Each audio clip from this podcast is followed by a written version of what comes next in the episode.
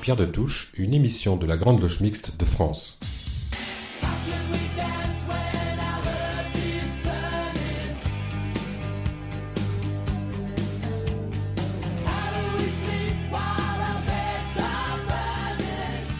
Bonjour à tous, très heureuse de vous retrouver pour cette nouvelle édition de Pierre de Touche, l'émission hebdomadaire de la Grande Loge Mixte de France.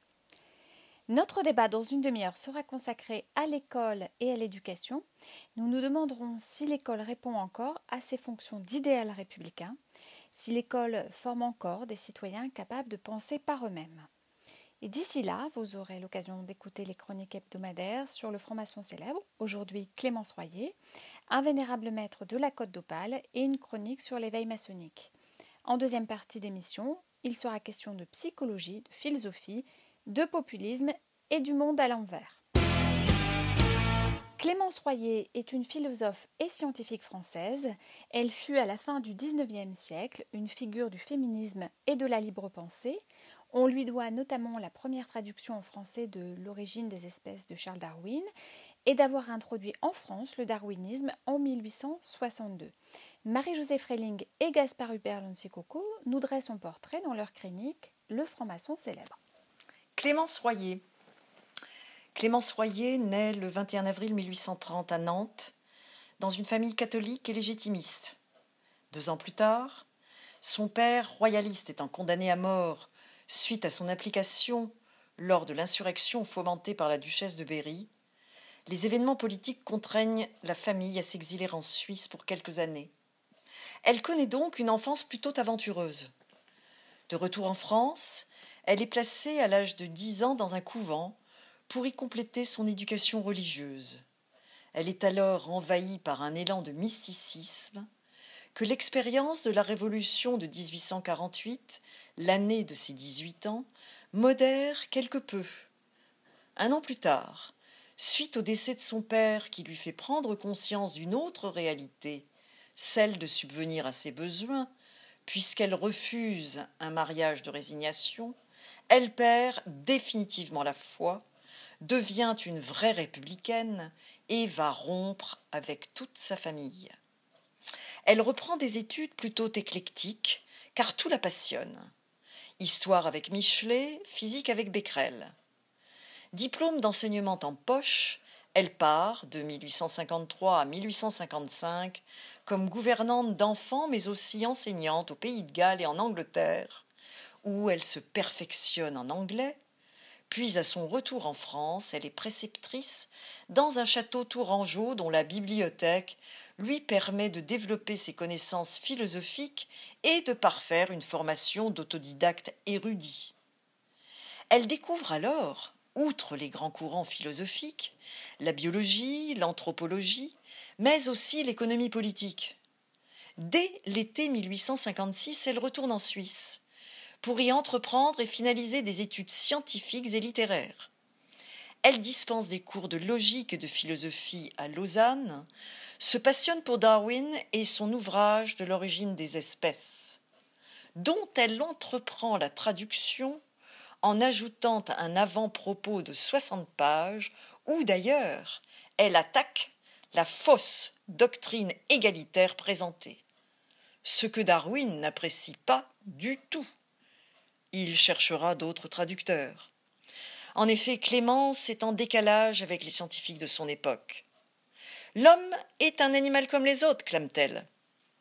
En 1860, elle fait la connaissance du diplomate et homme politique Pascal Duprat, membre de la communauté des livres penseurs de Lausanne, composée de Français exilés en Suisse. À partir de 1863, ils vivent en union libre et auront un fils en 1866.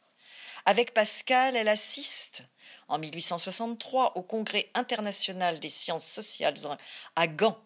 La même année, elle obtient avec Pierre-Joseph Proudhon le premier prix d'un concours organisé par le canton de Vaud sur le thème de la réforme de l'impôt et de la dîme sociale.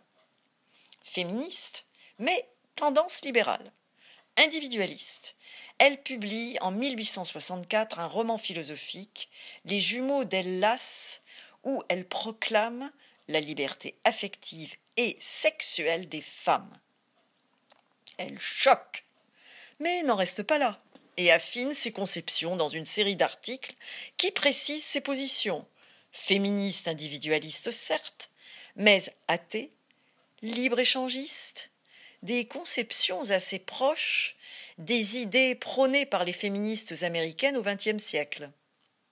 La petite famille rejoint Paris en 1869. Dans la foulée, elle publie bon nombre de brochures et d'ouvrages d'érudition, dont L'origine de l'homme et de l'humanité, qui ouvrent la voie à l'anthropologie moderne et suscite un grand émoi parmi l'intelligentsia. On fustige, je cite, la femme qui fait descendre l'homme du singe pour l'abaisser au niveau des femmes première femme à être admise à la Société d'anthropologie de Paris en 1870, Clémence Royer y présente de nombreuses communications et y défend avec vigueur ses positions non conventionnelles. Elle milite pour l'instruction des femmes et pour la philosophie populaire. Fondatrice en 1881 de la Société des études philosophiques et morales, elle en fera une école mutuelle de philosophie. Très méfiante à l'égard des utopistes socialistes elle déclare Pas d'utopie ni de rêve, mais un savoir réel des choses. Elle collabore au Journal des femmes et à la Fronde avec la journaliste Marguerite Durand et l'écrivaine libertaire Caroline Rémy, dite la Grande Séverine. En outre, depuis 1859, Clémence Royer a élaboré la théorie de la substance cosmique formée d'éléments atomiques fluides. Ses travaux sont complétés par des recherches sur la préhistoire. Son œuvre, d'une très grande richesse, fait d'elle une des premières sociologues de la condition de la femme. Elle y démontre avec clarté l'injustice et l'inégalité de sa situation. C'est en participant au mouvement féministe qu'elle rencontre Maria de Rem et Marie Bonnevial. Initiée le 14 mars 1893 à la loge numéro 1 de la première obédience maçonnique mixte cofondatrice en 1901 de la Fédération internationale du droit humain, Clémence Royer deviendra vénérable d'honneur de cette première loge. Première femme à avoir assuré un cours à la Sorbonne. Première femme à avoir reçu la Légion d'honneur pour ses travaux scientifiques. Le 17 novembre 1900, elle s'éteint le 6 février 1902 à Neuilly-sur-Seine dans la misère, la mort de son conjoint en 1865 l'ayant laissé petit à petit sans ressources. Lors de ses obsèques, le pasteur Frédéric Desmond, au nom du Grand Orient de France, fit ce commentaire qui, plus que Clémence Royer, était digne d'appartenir à la franc-maçonnerie? La loge du droit humain numéro 792 à l'Orient de Paris porte avec fierté le nom de Clémence Royer. Alors, comment expliquer que cette femme remarquable ait rejoint un oubli plutôt éternel? Pour la chronique Je suis franc-maçon et alors, Claire Donzel est allée à la rencontre de Martine Barras, qui est vénérable maître d'une loge de la GLMF à Dunkerque. On écoute leur échange. Je suis franc-maçonne et alors, aujourd'hui, avec Martine Barras, qui est une sœur de la GLMF, qui est vénérable maître de la respectable loge Lumière d'Opale à l'Orient de Dunkerque. Bonjour Martine. Bonjour Elise. Alors, vous êtes vénérable maître d'une loge de la Grande Loge Mixte de France. C'est une loge relativement récente. Comment et pourquoi a-t-on créé une loge de la GLMF à Dunkerque? Eh bien, c'est assez simple, mais parfois ça peut être un petit peu compliqué. Mais avant toute chose, avant de parler du comment, moi j'aimerais vous dire d'abord le pourquoi. Tout simplement parce que euh, la loge est une en provenance et soit elle est trop importante parce qu'il y a beaucoup trop de membres entre guillemets euh, dans la loge et puis pour certains il y a de la frustration parce qu'il n'est pas toujours possible de pouvoir travailler, de pouvoir présenter un travail. Et donc, de ce fait, c'est une première hypothèse. Après, il peut y avoir dissonance d'idées dans la loge et de ce fait aussi, l'on va créer une autre loge où il y aura une communion d'idées, une communion de personnes qui vont avoir un objectif commun et qui voudront ensemble créer une autre loge. Alors après le comment? Alors le comment, euh, il ne vient pas forcément de soi, même si euh, beaucoup ont, euh, comment dirais-je, l'habitude de maîtriser les projets. Quand on a l'envie de départ de créer une loge, ce n'est pas tout. Il faut construire. Et avant tout, il faut être franc-maçon. Seuls les francs-maçons peuvent créer une loge. Alors il faut quelques sœurs et frères qui ont un projet commun pour rendre viable leur idée de départ. Alors de cette communion d'idées et de projections à court, moyen et long terme, le projet sera présenté aux dignitaires donc de l'obédience. Pour nous, c'était la Grande Loge Mixte de France, et nous allons le présenter aux dignitaires avec lesquels nous allons cheminer et envisager différentes rencontres pour finaliser notre projet et donc aboutir à la création de la loge. En ce qui concerne notre atelier, donc Lumière d'Opale à Dunkerque, nous avons été assistés donc par les deux grands maîtres adjoints de la GLMF. Alors c'est très beau sur le papier, vous me direz. Lorsqu'on arrive à ce stade du projet, faut-il encore défendre collégialement sur un thème? Nous, nous avons pris le thème d'avoir le même état d'esprit, adhérer à des valeurs et à des principes maçonniques de l'obédience qui nous reçoit dans le seul but eh bien, de construire une identité, notre identité maçonnique. Nous avons l'idée, le pourquoi, le comment. Maintenant, reste à définir et aborder les points financiers, la logistique et la communication. D'abord, le financier. Il devra s'intégrer d'emblée dans le projet, à la fois en termes de capitation, c'est-à-dire euh, de participation financière donc des membres, des frères et sœurs, d'achat d'outils pour pouvoir travailler, des décors du temple, mais aussi des frères et des sœurs. Quant à la logistique, elle se traduit bien souvent par la recherche d'un temple, cet espace, vous savez, qui est réservé à nos réunions. Sur le Dunkerquois, euh, la tâche nous a été facilitée parce qu'il existe plusieurs lieux d'accueil qui reçoivent l'ensemble des francs-maçons de toutes les loges et de toutes les obédiences. Quant à la communication, moi, je la placerai tout d'abord à trois niveaux. D'une part, avec notre obédience qui nous a reçus, d'autre part, avec les frères et sœurs en intra de notre atelier, puis la communication entre les sœurs et frères des loges dites amies et obédience sur le territoire de Dunkerque, comme au niveau régional, national, voire même avec les pays limitrophes. Je pense à nos voisins frères et sœurs belges et anglais. Alors les visites se font dans les deux sens. Leur venue est très appréciée, tout comme nous apprécions leur rendre visite et découvrir d'autres francs-maçons, mais aussi de nous éclairer de la qualité de leurs travaux qui sont présentés en tenue. Il faut aussi savoir qu'une loge peut être jumelée avec une autre, après autorisation, bien sûr, de l'obédience ou des obédiences concernées, en France comme avec d'autres pays étrangers.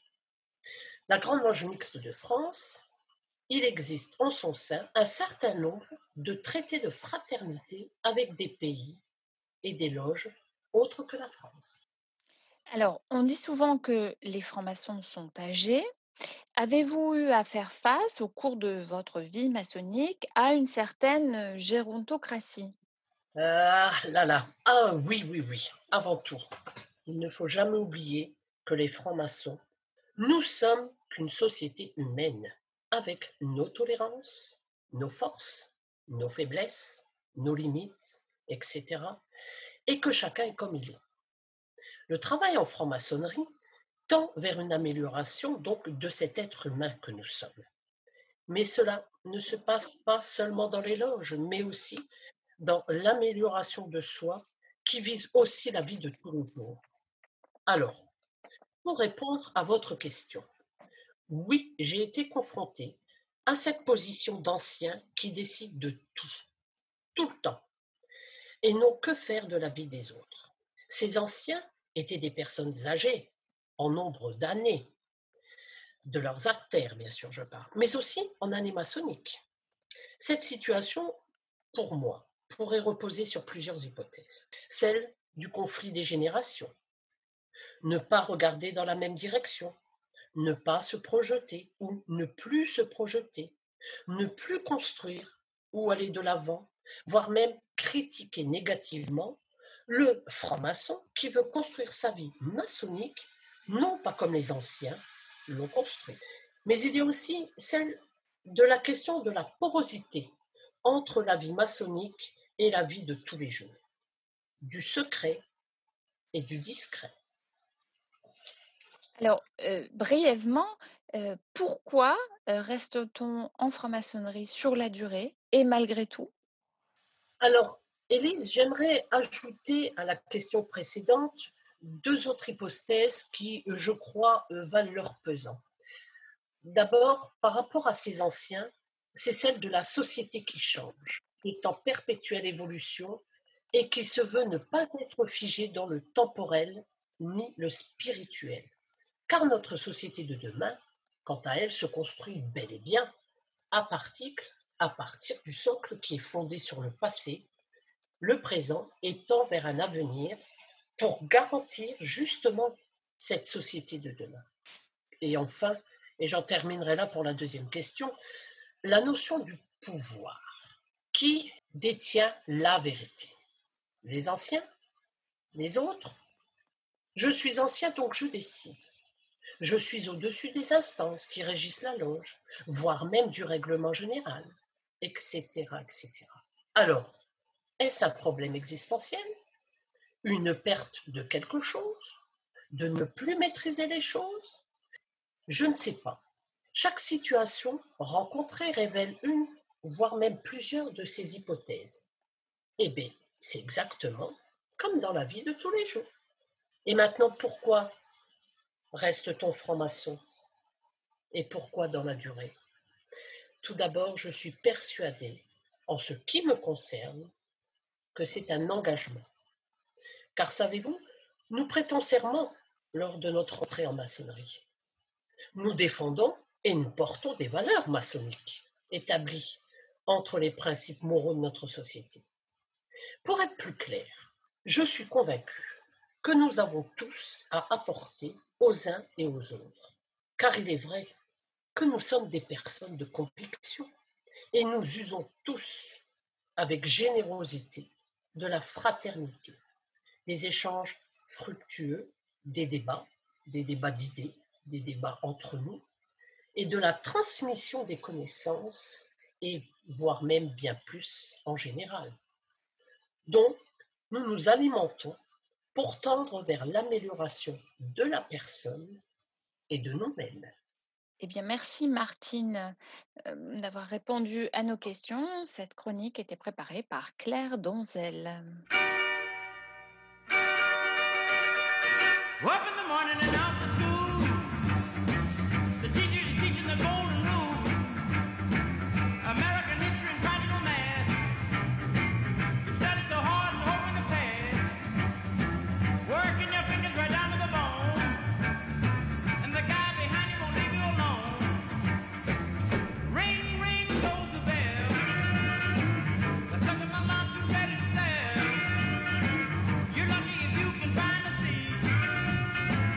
You're watching it if you have time to eat.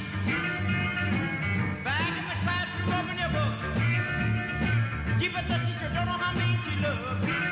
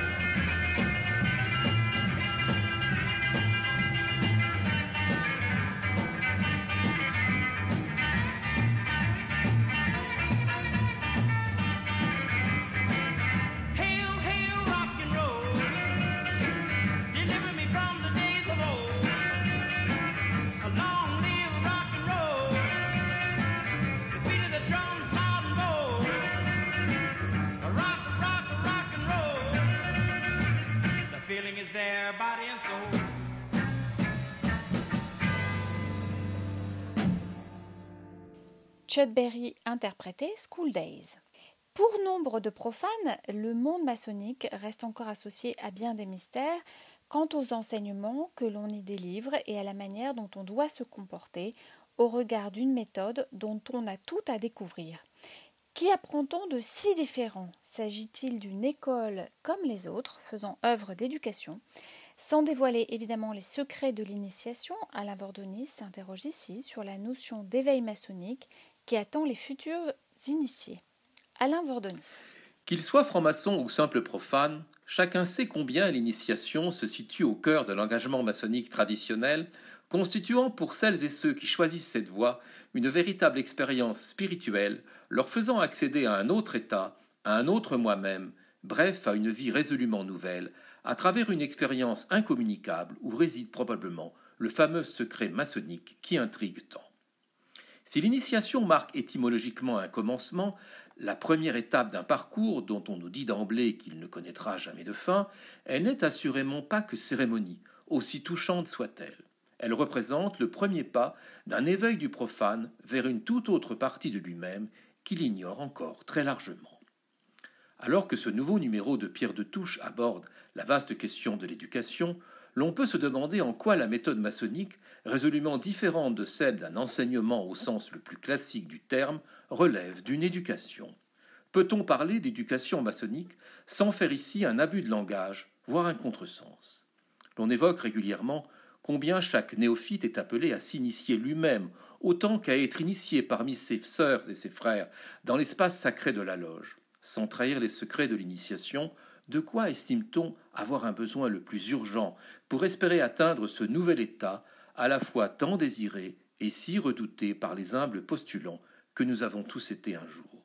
Dans la République qui nous réunit, la notion d'éducation nationale, qui va bien au-delà, nous le savons, de l'instruction reçue par chacun d'entre nous, revêt en soi une dimension unificatrice qui ne manque pas évidemment d'évoquer le centre de l'Union et les grandes valeurs qui fondent notre démarche, la liberté, l'égalité la fraternité certes, mais surtout notre farouche éloignement à l'égard de tout dogme philosophique, religieux, politique. Ce parallèle peut donc laisser penser qu'il y a bien démarche éducative, d'autant que l'on souligne l'importance qu'il y aura pour chacun à combattre l'ignorance, les préjugés et plus globalement la méconnaissance de ce qui fait sens dans une recherche de vérité et de justice qui s'annonce plutôt ardue aux yeux du nouvel impétrant. Et pourtant, il s'agit de tout autre chose encore auquel nous sommes invités. La découverte progressive des outils et symboles va dérouter l'initié, déjà pas mal ébranlé par les diverses épreuves subies, jusqu'à la notion de testament philosophique qui le laisse assez perplexe. Tout ce que mon éducation profane m'a inculqué jusqu'alors serait-il obsolète, tel un modèle que je me plairais à répéter, me contentant d'en être simplement l'acteur. Suis-je donc si dépendant du monde qui m'a fait, au point de ne pas m'en rendre compte? Qu'attend-on donc de moi que je ne sache encore? L'éducation va, on le comprend, relever ici autant de messages que l'on va délivrer que de la volonté de celui qui les reçoit de s'en emparer et de modifier dès lors le regard qu'il a sur lui-même. On parle souvent de conversion du regard, car l'on doit d'abord parler de transmission, et la découverte des premiers symboles va agir telle une prise de conscience qu'une autre approche est possible, pour peu que l'on s'en donne la peine transmission de savoir qui font la force de la tradition maçonnique depuis trois siècles, mais surtout approche nouvelle de la notion de connaissance, qui commence par la connaissance de soi-même. L'on saisit combien le terme même de chantier prend ici tout son sens, bien loin des écoles et de l'aspiration au mérite qui fondent parfois nos motivations dans le monde profane. C'est probablement là que réside la véritable spécificité de la méthode maçonnique, faisant du symbolisme un outil à vocation pédagogique. On peut dès lors parler d'éveil, et d'abord d'éveil à une dimension trop méconnue, celle du caractère binaire des choses, à travers la présence de l'autre, donnant ensuite accès au fameux ternaire. Celui-ci représentera pour nous la recherche d'un nouvel équilibre auquel il nous faudra désormais travailler sans relâche. Le travail qui nous est demandé est en réalité d'une nature tout à fait différente, à la fois en profondeur au regard de nous-mêmes et en partage avec nos frères et nos sœurs dans une dialectique qui fera de nous des êtres pensants et agissants, avec la redoutable tâche de mettre ensuite en œuvre, hors du temple, ce que nous y aurons appris. Alors cette éducation à l'éveil aurait-elle un caractère magique, en quelque sorte, inexplicable, indicible, voire surnaturel aux yeux des profanes? Même si cela est pour partie exact, l'initiation sera, je le crois, d'abord une question de vécu personnel, quand bien même il est partagé avec d'autres, faisant du parcours de chacun une chose unique et qui, elle, ne peut réellement s'expliquer. Dans tous les cas, il y a plus qu'une simple acquisition de savoir, mais un véritable accès aux moyens et objets de la connaissance, selon la formule du rituel, une prise de conscience de l'être, et non plus seulement de l'avoir, qui permettra à l'initié de progresser dans l'art royal, qui est aussi la voie de la sagesse et la route du devoir. Car ne l'oublions jamais, le savoir s'enseigne, mais la connaissance qui nous a fait devenir ce que nous sommes s'apprend. Pierre de Touche, une émission de la Grande Loge Mixte de France.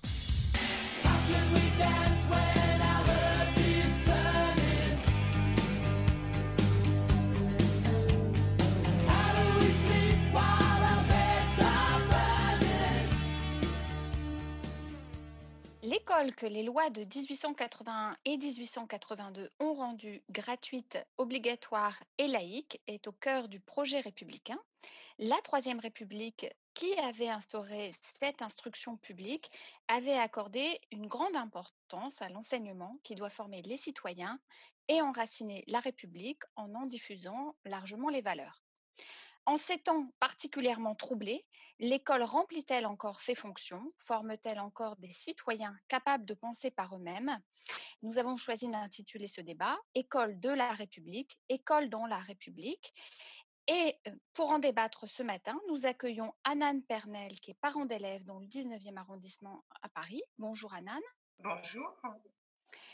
Yanis Roder, professeur d'histoire-géographie à Saint-Denis, secrétaire général adjoint du Conseil des sages de la laïcité au ministère de l'Éducation nationale et directeur de l'Observatoire de l'éducation à la Fondation Jean Jaurès. Bonjour Yanis. Bonjour. Et Marie Perret, qui est une sœur du Grand Orient, professeure de philosophie à Ruelle-Malmaison, présidente de la commission école à l'UFAL et vice-présidente de l'ARPEP, l'Association nationale des professeurs de philosophie. Bonjour Marie. Bonjour. Alors pour débuter, une question à Anan Pernel. Euh, vous êtes parent d'élève. L'école est-elle, selon vous, de ou dans la République? Et quel rôle principal lui accordez-vous? Alors, l'école est pour moi de et dans la République, il n'y a pas d'expression. Euh, l'école a pour mission la transmission des connaissances et des valeurs de la République, à savoir la liberté, l'égalité, la fraternité et la laïcité. Euh, son rôle principal est l'institution qui est euh, même une éducation que seule ou presque l'école peut apporter. L'instruction, mission essentielle pour moi de l'école, elle permet de révéler et d'accroître l'être, de forger les citoyens de demain. Yanis Roder, les études PISA de l'OCDE, malgré leurs imperfections, présentent l'intérêt majeur d'établir une base de comparaison entre système scolaire et performance des jeunes de 15 ans en compréhension de l'écrit, en mathématiques et en sciences dans 79 pays de l'OCDE. La France se situe un peu au-dessus de la moyenne et l'étude souligne le poids de l'origine sociale dans les performances des élèves, qui est un des plus élevés des pays de l'OCDE. Comment expliquez-vous cela? Je crois qu'il y a différentes manières d'expliquer cela. D'abord, je crois qu'il faut quand même souligner bah, que le système français, le système français fait que aujourd'hui on valorise toujours hein, les élèves qui vont vers la voie générale, les élèves qui, euh, euh, qui suivent ce que j'appellerais hein, euh, trivialement le cursus honorum de l'enseignement. on a toujours, je crois, quand même une vision assez partielle et assez partielle de ce que peut permettre, de ce que devrait être l'enseignement. On est incapable aujourd'hui, je crois, en grande partie, de, de faire s'élever socialement par l'école, la majorité de, nos élèves. Donc il y a là des, problèmes qui sont, qui sont très importants, qui, tiennent d'abord à des questions de structure et à des questions d'approche de ce qu'est l'école, d'abord aussi par, par les familles. Il faut, alors quand je parle de structure, le collège unique a des mérites qui sont très importants. Hein, puisqu'ils permettent l'accès à la culture et à l'éducation, à la réflexion, à la connaissance, à tous les élèves jusqu'à la fin de la troisième. mais rien ou pas grand-chose n'a été pensé encore aujourd'hui en termes, en de réalisation pour les élèves qui rencontrent des, difficultés d'apprentissage, c'est-à-dire l'incapacité à entrer dans les apprentissages. Or, ces élèves, ils sont plus présents, c'est un fait, dans les espaces de relégation sociale des grandes métropoles. Et leur présence, il ne s'agit pas de, rejeter ces élèves, hein, pas du tout, mais leur présence fait de, facto euh, qu'ils vont exister autrement que par euh, la réalisation euh, d'eux-mêmes dans le système scolaire. Donc ils vont exister par, bah, le refus, par le rejet, par la révolte face à, ce qu'ils rencontrent, face aux difficultés qu'ils rencontrent. L'institution aujourd'hui ne sait pas ou, pas ou peut répondre à cela. Or, tous les élèves en pâtissent. Et d'abord cela en premier. Donc il faudrait repenser, je crois, en amont, en amont la, la, la, compréhension de ces phénomènes de, d'incapacité à rentrer dans les apprentissages. Ça, c'est la première chose. La deuxième chose, et je fais vite, la deuxième chose, eh bien, euh, on le voit tous les ans. Moi, je le vois, j'enseigne à Saint-Denis hein, depuis 20 ans. nombre de familles ne comprennent pas ou n'ont pas accès à ce que peut donner l'école et à ce que, à l'école peut offrir. Il y a un problème de sens, de perception du sens de, l'école même. Et donc, à partir de ce moment-là, les enfants de ces familles, eux non plus, ne peuvent pas avoir accès au sens que doit prendre l'école. Marie Perret, toujours selon PISA, de nombreux élèves, et en particulier les élèves issus d'un milieu défavorisé, ont des ambitions moins élevées que ce à quoi on pourrait s'attendre compte tenu de leurs résultats scolaires. En France, parmi les élèves ayant de bons résultats dans PISA, 1 sur 5 ne prévoit pas de faire des études supérieures quand il vient d'un milieu défavorisé, alors que cette proportion est très faible quand il vient d'un milieu favorisé. Comment stimuler et encourager les enfants à poursuivre leurs études? Je rappelle que vous êtes professeur de philosophie. je crois qu'il y a d'abord, c'est ce que disait euh, mon prédécesseur, il y a peut-être un travail de sensibilisation à faire euh, pour tout ce qui concerne les choix d'orientation. Euh, ce qui est par exemple frappant, c'est que les élèves des établissements qui sont situés dans des banlieues populaires ont une perception très floue et une, connaissance finalement très incertaine des filières qui leur sont proposées après le baccalauréat. Euh, on avait fait, je me souviens, lorsque j'enseignais à Sarcelles, tout un travail pour faire connaître aux élèves euh, du lycée de Sarcelles où j'enseignais, qui était un lycée euh, essentiellement technologique, des classes préparatoires. Il y a des classes préparatoires dans les banlieues, il y en a trop peu, et il faudrait que davantage d'élèves issus de milieux moins favorisés et connaissance de ces classes préparatoires, des débouchés qu'elle leur permet d'avoir, de la formation qu'elle leur offre, euh, pour les inciter finalement euh, à élargir euh, leurs horizons. Alors Marie Perret, les stéréotypes de genre restent très présents. Et parmi les élèves les plus performants en mathématiques ou en sciences, un garçon sur trois en France souhaite travailler comme ingénieur ou comme scientifique à l'âge de 30 ans, alors que seulement une fille sur six se projette dans ce type de profession. Seulement 6% des garçons, presque qu'aucune fille en France souhaite travailler dans des professions liées aux technologies de l'information et de la communication. Comment l'école de la République peut-elle contribuer à davantage d'égalité entre filles et garçons? Alors ça, c'est une vaste, question. Je pense qu'il faut d'abord que l'école reste fidèle à ses principes fondateurs. Euh, le principe directeur euh, de l'école républicaine, c'est finalement la considération que chaque enfant, avant d'être une particularité, c'est-à-dire un individu euh, déterminé par une origine socioculturelle, par des croyances et même par un sexe, est un sujet rationnel. Donc l'école a pour vocation de s'adresser à la raison qui est en chacun. Ce principe, d'ailleurs, a été théorisé par Condorcet. Euh, je relisais ce matin, euh, pour préparer l'émission, un passage du premier mémoire de Condorcet sur l'instruction publique et Condorcet consacre tout un passage de ce premier mémoire à la question de l'instruction des filles. Il avance une idée révolutionnaire pour l'époque qui est que l'école doit instruire et les garçons et les filles et les instruire de la même manière, des mêmes savoirs.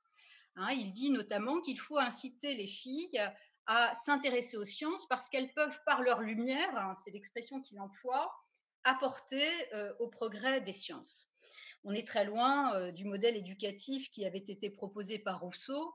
Hein, Rousseau prévoyait une éducation pour Émile et pour Sophie, et euh, les deux modes d'éducation étaient radicalement différents. Ça, c'est une idée que Condorcet rejette. Les mêmes savoirs doivent être transmis à tous, quel que soit le sexe. Alors restent les stéréotypes qui sont très présents dans la société et donc qui sont encore très présents et trop présents à l'école. Je crois que les choses évoluent depuis quelques années. D'abord parce que les professeurs ont été sensibilisés à la question. Hein.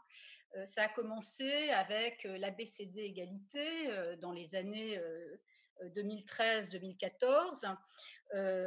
et puis, on a incité les enseignants à faire aussi un travail autour de l'orientation des filles, à encourager les filles qui en avaient le goût et aussi les capacités à choisir la filière scientifique, aussi les filières technologiques. On a organisé dans les établissements scolaires un certain nombre de forums dans lesquels on invitait des femmes ingénieures à venir présenter leur métier aux filles. Donc, il me semble que les choses d'abord vont dans le bon sens et même si elles évoluent lentement, sont quand même en train d'évoluer. Yanis Roder, les inégalités sociales de genre entre régions se marquent particulièrement dans l'enseignement supérieur qui se situe en fin de filière. Elles, sont, elles sont cependant présentes dès la maternelle. Existerait-il une sorte de destin scolaire dont l'enseignement n'arrive pas à libérer les enfants? Alors, je ne sais pas si c'est un, destin scolaire ou un destin tout court, parce que je crois que l'école fait beaucoup de choses pour essayer justement, et vous avez raison d'utiliser le terme libérer, parce que l'école, c'est un espace de libération. C'est un espace de libération vis-à-vis de, tous les déterminismes, en fait. C'est vraiment un espace où l'enfant peut se libérer de tout ce qui l'entoure et de tout ce qui peut le conditionner par ailleurs mais chaque enfant est porteur d'un capital social et d'un capital culturel. Et l'école, l'école aujourd'hui ne parvient pas, pour la majorité des enfants issus des, quartiers populaires, à fournir le capital culturel qui permettrait cette élévation sociale dont nous rêvons tous pour, nos, élèves en réalité. Donc il y a là un, un vrai un vrai problème. Vous parlez d'université et vous parlez de la maternelle. vous savez, un enfant en bas âge, plus on lui parle, mieux il parlera. Et ça, c'est quelque chose qui est essentiel dans la scolarisation des jeunes enfants. Scolariser les enfants à partir de 3 ans pour parfois, il faut aussi le dire, sortir, les sortir d'un milieu où malheureusement on ne leur parle pas assez, où on ne leur fournit pas le stock de vocabulaire dont ils auront besoin pour pouvoir se développer et pour pouvoir se construire comme, comme individus autonomes on ne peut penser qu'à partir de son stock de vocabulaire, et plus ce stock de vocabulaire est fourni et important, plus la capacité à l'autonomie va, dans tous les sens du terme, va se développer. Donc il y a là des enjeux dans la petite enfance qui sont extrêmement importants. Alors, Anna Pernel, selon les chiffres de l'Observatoire des inégalités du ministère de l'Éducation nationale en 2017-2018, plus du tiers des étudiants sont enfants de cadres supérieurs. Seulement 12% ont des parents ouvriers. Les jeunes de milieux populaires sont très rarement présents dans les filières sélectives, en master ou en doctorat. L'école de la République est-elle outil d'émancipation ou de reproduction sociale? L'école de la République avait pour projet républicain, l'école donnait une portée universelle d'émancipation des individus.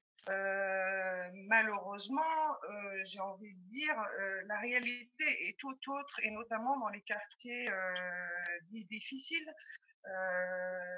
parce que la difficulté, je rejoins Yannick Roder sur ce doit commencer la prise en charge pour pouvoir avoir cette émancipation dès euh, j'ai envie de dire, dès la petite enfance, pour pouvoir euh, permettre aux enfants de mieux s'intégrer et aussi les parents. C'est-à-dire, il faut que, l'institution intègre les parents, il faut que les parents prennent une part entière dans les de, leurs enfants. Et euh, souvent, moi, j'entends certains enseignants trop maintenir les élèves dans leur origine supposée. c'est tout en prétendant respecter leur culture, c'est les enfermer dans ces dernières euh, en leur refusant le fait de l'accès au code régissant euh, leur pays, le pays dans lequel ils sont nés et ils vont se construire. Euh, c'est une faute, moi je considère, et un manquement à l'idéal républicain et universaliste que doit porter notre école de la République. Les élèves ont des origines certes familiales, mais ils sont avant tout des enfants de la République. Et je pense que euh, l'école a un rôle très important à jouer dès la petite enfance pour pouvoir permettre cette émancipation qui est très, très, très importante. Yanis Roder, euh, l'école de la République est-elle un outil d'émancipation ou euh, la réalité est tout autre, comme le disait Anne Pernel il y a quelques instants Moi, je ne peux que penser que l'école reste un outil d'émancipation, euh, mais qu'elle n'est pas un outil malheureusement d'émancipation euh, pour tous. Et surtout, euh, c'est la deuxième partie de votre question, qu'elle est encore aujourd'hui un, large outil de reproduction sociale? c'est toujours la même question hein, que, que, nous nous posons, c'est-à-dire, sommes-nous capables d'amener tous nos élèves vers une ascension culturelle, intellectuelle, sociale. malheureusement, nous n'y parvenons pas et les pesanteurs sont parfois très importantes. et l'école ne parvient pas à remédier, à cela. Mais je voudrais dire quelque chose qui a été souligné tout à l'heure, ou plutôt qui a été, qui a été abordé sans l'être réellement il faut, je crois, avoir conscience que beaucoup de nos élèves, enfin je dis nos élèves, mais je pense, je pense aux miens notamment, malgré eux et inconsciemment, ont intégré, ont intériorisé, ont intériorisé, par exemple, le fait de ne pas pouvoir arriver, ou, plutôt que certaines choses ne leur seraient pas destinées. Et cette, cette intériorisation crée un réel plafond de verre chez certains élèves, plafond de verre auquel ils se heurtent et auquel nous ne parvenons pas, nous, enseignants, à, mettre fin. Ça, c'est une, pour moi une, vraie question. Vous parliez de questions de genre, c'est vrai pour, pour des filles notamment, hein, mais c'est vrai d'une manière générale pour, pour beaucoup de, ces enfants qui vont considérer, voilà, malgré eux, que bah, il y a des choses qui ne sont pas pour eux. Or, le rôle de l'école de la République, ce serait que tout leur soit au moins, au moins dans l'idée accessible. Et Marie Perret, le plafond de verre, vous le ressentez? Oui, il y a la question du plafond de verre, mais je voudrais quand même revenir aux causes de, la, de, la, de ce qu'on a pu appeler la panne de l'ascenseur social. Ce que je note, et c'est un fait qu'on ne dit pas assez, qu'on ne souligne pas assez, c'est que toutes les études qui ont été faites à partir des années 90 montrent que les inégalités se sont aggravées à partir des années 80. une étude qui avait été faite en 1995, qui avait été conduite par Claude Tello notamment, montrait que, alors que dans les années 50, on avait 29% d'enfants issus des classes populaires qui intégrer les grandes écoles. Dans les années 90, on tombe à 9%. Or, c'est justement euh, à partir des années 80 qu'ont été mises en œuvre une série de, réformes scolaires qui, je crois, rompaient avec le modèle républicain, euh, qui entendait substituer à, ce modèle un autre modèle scolaire, un autre modèle d'école qu'on pourrait appeler le modèle adaptatif. L'idée qui s'est imposée progressivement, c'est l'idée que l'école devait s'adapter à la société, s'adapter au monde tel qu'il est et tel qu'il va. Et c'est à partir de là que s'est nouée la fameuse querelle qui a opposé, à partir des années 80, ceux qu'on appelait les républicains aux, pédagogues. Hein. et je crois qu'on a fait un, mauvais procès au modèle républicain en rendant l'élitisme républicain, la méritocratie républicaine responsable des inégalités. Hein et de ce phénomène de reproduction sociale. Je pense que le modèle dans ses principes était un modèle non seulement pertinent, mais opératoire. Au lieu de le corriger, au lieu de l'adapter, de le renforcer, on a préféré niveler par le bas, hein, renoncer à un certain nombre d'exigences et je crois que ça a été une très mauvaise chose, surtout pour les enfants issus des milieux populaires. Hein. À partir du moment où on a commencé à dire aux professeurs, vous ne pouvez pas enseigner à Sarcelles comme vous, pourriez enseigner à Henri IV, ou vous ne pouvez pas enseigner les mêmes choses, eh bien, on a renoncé pour ces élèves-là, pour les élèves qui en avaient le plus besoin, à des exigences qui étaient pourtant la, condition de leur émancipation. Marie Perret parlait tout à l'heure des classes préparatoires aux grandes écoles. Yanis Schroeder, dans les classes préparatoires aux grandes écoles et dans les écoles d'ingénieurs, les enfants de cadre sont respectivement 7 et près de 10 fois plus nombreux que ceux d'ouvriers. Dans les écoles de commerce, la part d'enfants de cadre est 12 fois et demi plus grande. à eux seuls, les enfants de cadre occupent plus de la moitié des places dans ces filières sélectives. Et en revanche, dans les BTS, avec 0,7 enfants de cadre pour un enfant d'ouvrier, on est très proche de la moyenne de la population ces filières constituent bien une voie de promotion sociale pour une partie des enfants de milieux populaires. Ces constats ne sont guère réjouissants. L'école de la République peut-elle faire mieux? Elle doit faire mieux. Elle doit faire mieux, mais là encore, on revient, à la question, à la question de, base qui, est double en fait. elle a été abordée tout à l'heure par, ma collègue. Marie Perret sur l'idée que voilà, il y a, il y a une connaissance d'abord du, du, du, milieu scolaire, de, des, différentes filières, des, des, des, filières élitistes, des filières qui permettent, qui permettent la réussite. Tout cela, tout cela est connu bah, des familles, des familles de CSP+, hein, c'est très clair, qui très tôt s'intéressent à ce que vont faire leurs enfants. Hein, voilà, pour, pour le dire de manière un peu plus comique, voilà, dans certaines familles, dès 6 ans, on sait qui sera ingénieur et qui sera avocat. voilà, c'est pas le cas partout, bien sûr. Et donc, on connaît ces filières, on connaît, on, sait comment, comment naviguer hein, dans le milieu scolaire qui n'est pas toujours très clair. Dans les familles populaires, ces choses-là ne sont pas connues. Hein, ils ne connaissent pas les filières, ils ne savent pas comment cela fonctionne. Et la deuxième chose, et, qui, est liée, c'est bien sûr toujours la question du capital social et du capital culturel. L'école française aujourd'hui, et je ne dis pas que ce n'est pas légitime, hein, c'est juste un constat, sélectionne aussi beaucoup sur le capital culturel. Le retard accumulé par les élèves des, quartiers populaires en termes de capital culturel est parfois trop important pour qu'ils puissent s'élever par l'école. Donc, il y a là des, sources de réflexion, je crois, sur justement pour essayer de trouver, de trouver des solutions pour offrir ce que leur milieu social ne leur offre pas en somme, on pourrait dire que l'enseignement supérieur français présente trois visages. D'abord, un enseignement court, technique et doté de moyens, les BTS et les IUT, qui est pour partie accessible au milieu populaire et qui constitue une voie de promotion sociale. Ensuite, un enseignement universitaire généraliste, faiblement doté, où les enfants des milieux modestes sont présents, mais au premier cycle et dans certaines filières souvent dévalorisés. Les, enfants d'ouvriers et d'employés sont en effet beaucoup moins représentés dans les filières sélectives comme la médecine, le master ou le doctorat. Puis enfin, un système de classes préparatoires dont on vient de parler, aux grandes écoles, très richement dotées, mais qui n'intègrent euh, les jeunes de milieu modeste qu'au compte-gouttes.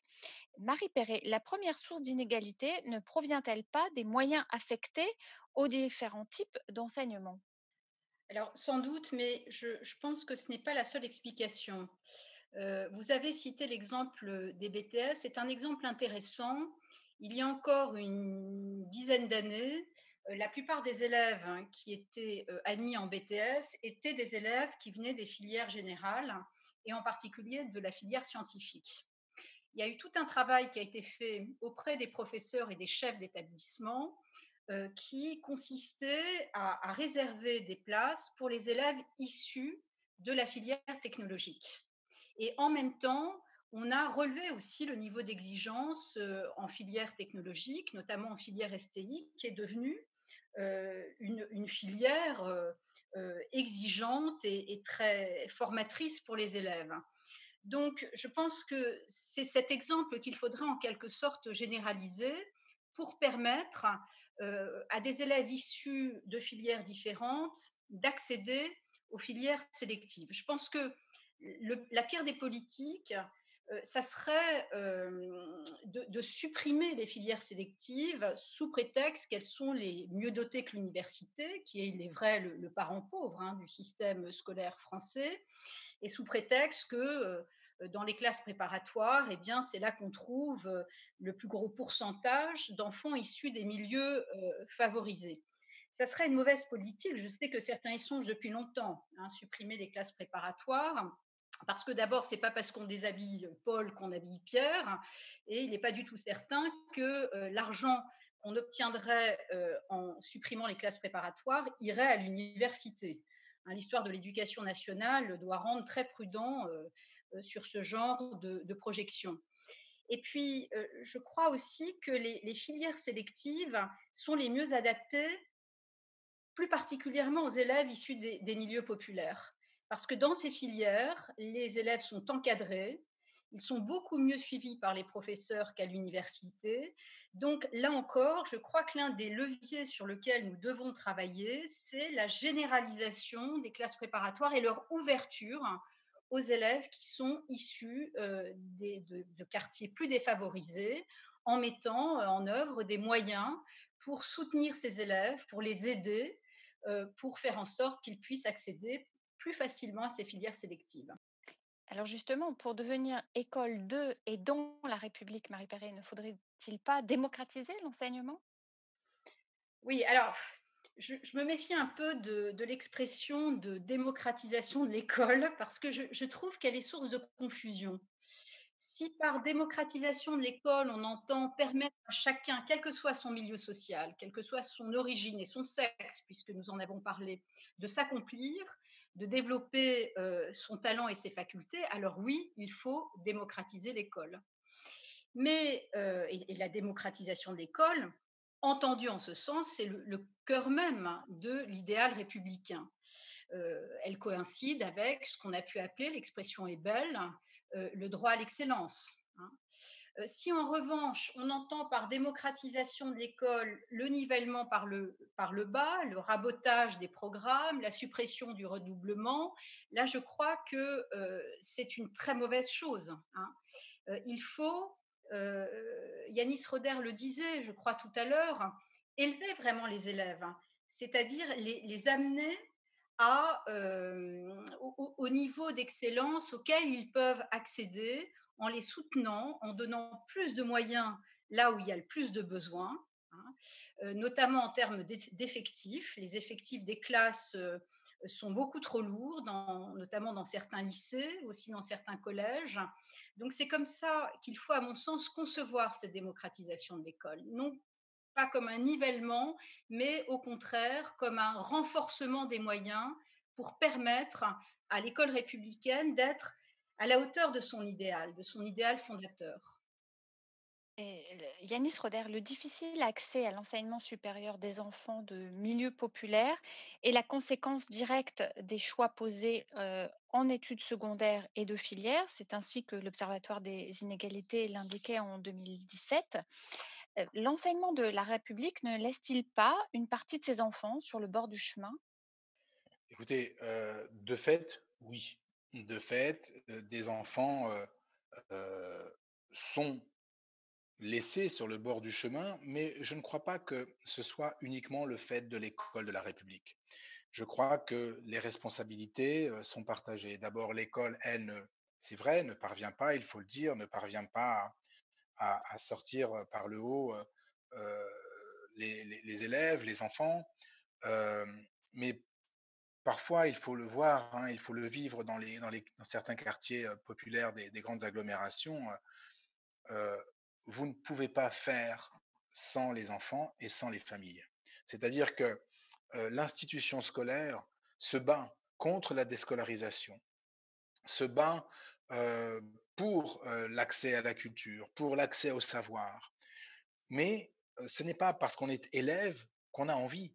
Ce n'est pas parce que parce qu'on va à l'école qu'on y va pour apprendre c'est plus complexe que ça. Il y a des choses beaucoup plus complexes qui se jouent dans les, du fait des personnalités, du fait du vécu.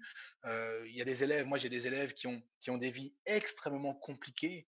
Et, vous savez, faire une, une dictée sans faute, c'est le dernier de leurs soucis.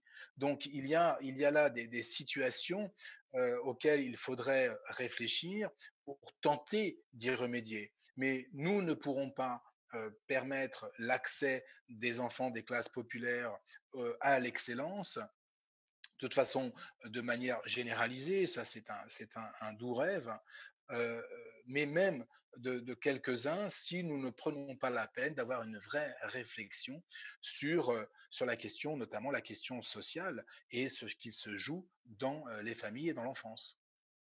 Anne Pernel, l'enseignement de la République laisse-t-il, comme Yanis Roder le disait, une partie de ses enfants au bord du chemin?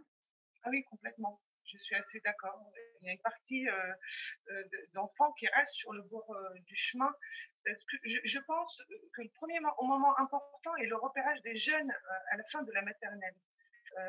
repérer ceux qui risquent d'avoir une scolarité difficile à l'école élémentaire pour différentes raisons, hein, médicales, psychologiques, euh, sociales, tout en restant prudent pour ne pas porter de jugement définitif, ne se réfugier dans, le, la médicalisation. Mais euh, je pense, à mon sens, il est très très important et urgent d'associer les parents à la stratégie d'acquisition des apprentissages scolaires. Je pense que les parents, on doit les rendre acteurs, mieux les informer, mieux mieux leur, prendre conscience. Effectivement, il y a le facteur culturel, il y a le facteur social, et ça, je l'entends, et c'est pas euh, évident au quotidien. Moi, je suis parent d'élèves et euh, je discute beaucoup avec euh, les parents qui, le souhaitent. Néanmoins, ils sont, ils sont dans cette curiosité tout en étant timides parce que ils pensent qu'ils ne peuvent pas accéder à, de, alors leurs enfants peuvent pas accéder à de, de, de grandes études, etc. Alors que c'est possible. Je suis persuadée que c'est possible si on repère les difficultés dès le plus jeune âge. Arriver au collège, moi je trouve que c'est déjà un peu trop tard parce que euh, les difficultés s'accumulent euh, et, euh, et c'est compliqué d'en sortir à cet âge-là. Et puis il y a l'âge de l'adolescence qui rentre en compte. Et le fait de prendre ça, de, de, pouvoir prendre en charge en amont dès le plus jeune âge, je pense que c'est possible. Et, et, toujours les parents. Moi, je trouve qu'il faut absolument qu'on les rende acteurs de la scolarité de leurs enfants. Alors avant de continuer ce débat, je vous propose une pause musicale avec Grand Corps Malade, Éducation nationale. J'y suis entré tout petit sans le savoir, comme tout le monde. Derrière ces murs, j'ai grandi et j'ai observé chaque seconde. J'y suis entré naturellement, personne m'a demandé mon avis. J'ai étudié son fonctionnement, ça s'appelle l'école de la vie. Faut savoir qu'ici tout s'apprend, les premières joies et les colères. Et on ne sort jamais vraiment de cet établissement solaire. À l'école de la vie, il y a des matières obligatoires, et certains cours sont en option pour te former à ton histoire. La vie démarre souvent avec le prof d'insouciance. Il est utile, il t'inspire, et puis il te met en confiance. Juste après vient le cours des responsabilités. Tu découvres les maux de tête et les premiers contrôles ratés. Le cours de curiosité est un passage important. En le comprenant assez tôt, j'ai gagné pas mal de temps. Puis j'ai promis que je m'inscrirais dans le cours de promesses. J'ai parfois été fort dans le cours de faiblesse. À l'école de la vie, tout s'apprend, tout s'enseigne, tout s'entend, on s'entraîne, des matières par centaines. C'est l'école de la vie, j'ai erré dans ces couloirs, j'ai géré dans ces trous noirs, j'essaierai d'aller tout voir.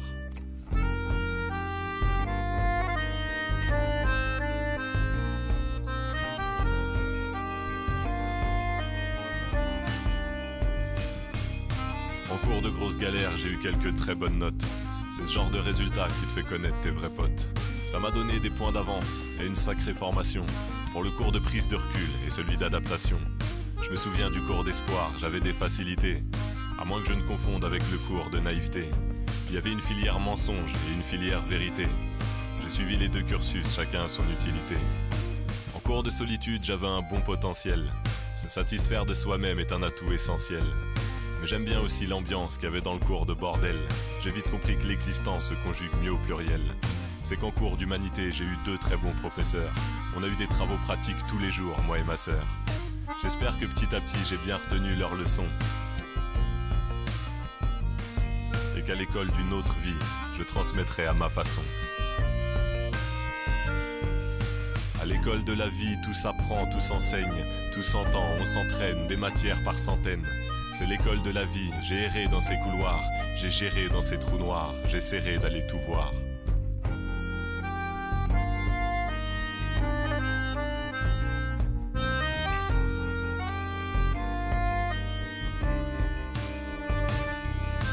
Cours d'histoire d'amour, j'ai longtemps été au fond de la classe. Le cul contre le radiateur, j'ai bien cru trouver ma place. Mais en pleine récréation, alors que je n'attendais rien, j'ai reçu ma plus belle leçon et le prof m'a mis très bien. Au cours de liberté, il y avait beaucoup d'élèves en transe. Le cours d'égalité était payant, bravo la France. Pour la fraternité, il n'y avait aucun cours officiel. Il n'y avait que les cours du soir, loin des voies institutionnelles. Alors on saigne, on cicatrise, on se renseigne, on réalise les bons coups et les bêtises, on s'allie, on se divise. Moi pour comprendre l'existence un peu plus vite ou un peu mieux, j'ai choisi le cours d'enfance en ville et j'ai même pris l'option banlieue. Reste qu'en cours de bonheur, le prof était souvent malade. On s'est démerdé tout seul, on a déchiffré ses charades. Autodidacte en sentiment, y aura pas d'envie sans piment. Dans mes cahiers en ciment, moi j'apprends la vie en rimant.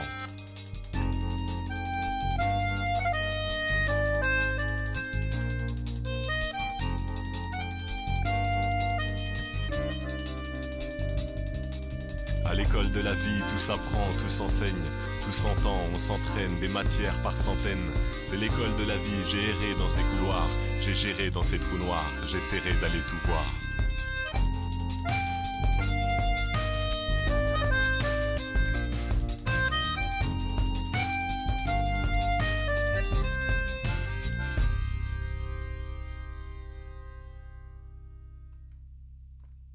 De la République, école dans la République, c'est le thème de notre débat ce matin. Et pour en discuter, Anan Pernel, parent d'élèves dans le 19e arrondissement à Paris, Yanis Roder, professeur d'histoire-géographie à Saint-Denis, secrétaire général adjoint du Conseil des sages de la laïcité au ministère de l'Éducation nationale et directeur de l'Observatoire de l'éducation de la Fondation Jean Jaurès, et Marie Perret, sœur du Grand Orient de France, professeure de philosophie à Ruelle-Malmaison, présidente de la commission école de l'UFAL et vice-présidente de l'ARPEP, l'Association nationale des professeurs de philosophie.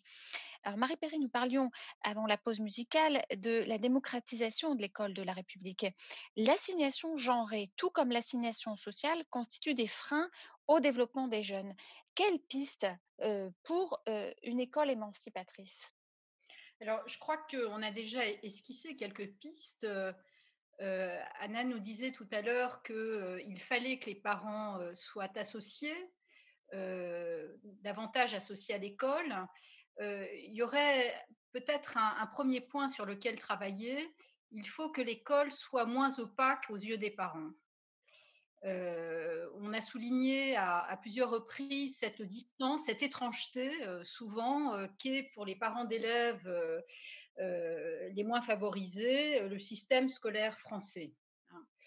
Que les programmes soient écrits dans une langue claire et compréhensible à tous. ça serait déjà un, premier pas, que les parents d'élèves sachent ce que leurs enfants étudient au primaire, au collège, dans telle ou telle discipline. Là, je crois qu'il y a un enjeu qui pourrait paraître incongru, mais qui est important. je donne un exemple qui est un peu anecdotique, mais qui est quand même révélateur. Mon fils est scolarisé dans l'école du quartier, qui est une école très populaire. la première fois que j'ai été signée à la maternelle le livret de compétences de mon fils, une mère d'élève m'a demandé ce que signifiait ce qui était écrit dans une case. ce qui était écrit, c'est l'élève sait manier l'outil scripteur. Elle me dit, mais je, ne comprends pas ce que ça veut dire. Alors j'ai dit, bah, moi non plus. Donc la maîtresse nous l'a expliqué. voilà, je crois que tout ce qui contribue à, augmenter cette opacité, eh bien, il faut absolument travailler à l'éradiquer. La, deuxième piste, euh, c'est celle qui a été évoquée par Yannis, c'est tout le travail social. Ce ne sont pas les professeurs qui vont le faire, hein. ce sont les acteurs sociaux euh, qu'il faut faire auprès euh, des familles pour que soient garanties aux enfants de bonnes conditions chez eux hein, de, scolarité. Hein. la troisième piste, c'est aussi, je crois, renouer avec le niveau d'exigence je crois que les élèves, y compris dans, les, établissements des banlieues populaires, le savent très bien. Quand on les confronte à des œuvres, à des savoirs exigeants, ils nous sont reconnaissants. Voilà. je crois que la pire des choses à faire, c'est de vouloir adapter les contenus de l'enseignement au public, comme on le disait il y a 15 ans. Hein. Quand j'étais jeune professeur, je me souviens très bien à l'UFM, on nous expliquait que ça n'avait aucun sens de faire lire aux élèves des textes d'Aristote ou de Descartes parce que ça ne leur parlait pas et qu'il fallait leur faire découvrir la philosophie à partir des textes de rap parce que ça, ça leur parlait. Je crois qu'il y a dans cette attitude une forme de mépris insupportable. Hein même si c'est difficile, et peut-être parce que c'est difficile, les élèves, en tout cas c'est ce que j'ai retiré de mon expérience à Sarcelles, les, élèves vous sont toujours reconnaissants lorsque vous, les élevez précisément, hein, lorsque vous les, confrontez au même niveau d'exigence que dans un autre établissement. Anne Pernel, au-delà des missions d'enseignement de l'école, les attentes des parents ne sont-elles pas lourdes en matière d'éducation? Si. Euh, les, attentes des parents parfois peuvent être très lourdes en, matière d'éducation et là encore je pense que c'est un problème de, communication toujours avec les, parents. Euh, c'est cet inconnu de l'école. Effectivement certains parents euh, délèguent à l'école certaines choses qui doivent être faites à la maison en fait, c'est complémentaire. L'école et rien ne peut être dissocié. On peut pas dissocier l'école de la maison, la maison de, l'école. C'est un lien. Moi, toujours, je c'est un, fil conducteur qui euh, et on doit travailler ensemble pour pouvoir se partager les tâches et être en communication et ce qui permet aussi à l'enfant de mieux s'investir et aux, parents d'être impliqués. Et, là-dessus, je reviens euh, un peu, mais je, reviens là-dessus. C'est important, vraiment. C'est important ce lien, de construire ce lien avec les parents et cela dès le plus jeune âge pour pouvoir aussi accompagner les parents dans l'éducation. C'est-à-dire que euh, l'école ne peut pas tout faire et la maison ne peut pas tout faire. Mais travailler ensemble, ça, c'est très, très important. Une ancienne ministre de l'Éducation estimait que la priorité devait être de désennuyer les élèves. Marie Perret, comment expliquer la perte de vue de ce que l'école de la République doit être avant tout un lieu d'exigence, d'excellence, à défaut de quoi elle ne saurait être républicaine? Je crois d'abord qu'il faut en finir avec ces slogans creux. Désennuyer les élèves, qu'est-ce que ça veut dire? Euh, est-ce que ça veut dire qu'on doit se transformer en animateur, euh, qu'on est là pour euh, les amuser, pour les mettre en activité? Je crois que tout cela n'a guère de sens. et cela en a d'autant moins qu'il y a une forme d'agitation qui n'a rien à voir avec l'activité. L'agitation peut être peut procéder de la passivité. Une classe peut être vivante, beaucoup interagir, beaucoup bavarder, sans pour autant que les élèves y, apprennent quoi que ce soit. Hein. donc, peut-être revenir à cette idée simple aussi, qui est que l'apprentissage suppose de la concentration, que la concentration suppose aussi un minimum de discipline. Hein. Il faut aussi que, la classe offre aux élèves cet espace de liberté dont on parlait tout à l'heure, qui est un espace protégé, protégé aussi des bruits du monde. Hein, plutôt que se régler sur les passions des élèves, leurs réactions, euh, ce qu'ils ressentent. D'abord, on ne sait pas toujours, et je ne suis pas certaine que ça soit euh, toujours bien de le savoir. Euh, il vaut mieux privilégier mode de présentation de l'objet qui soit méthodique, qui soit rationnel, qui permette aux élèves de s'approprier pas à pas les savoirs qu'on leur transmet, euh, en tenant compte évidemment de leur résistance. On fait ça beaucoup en philosophie.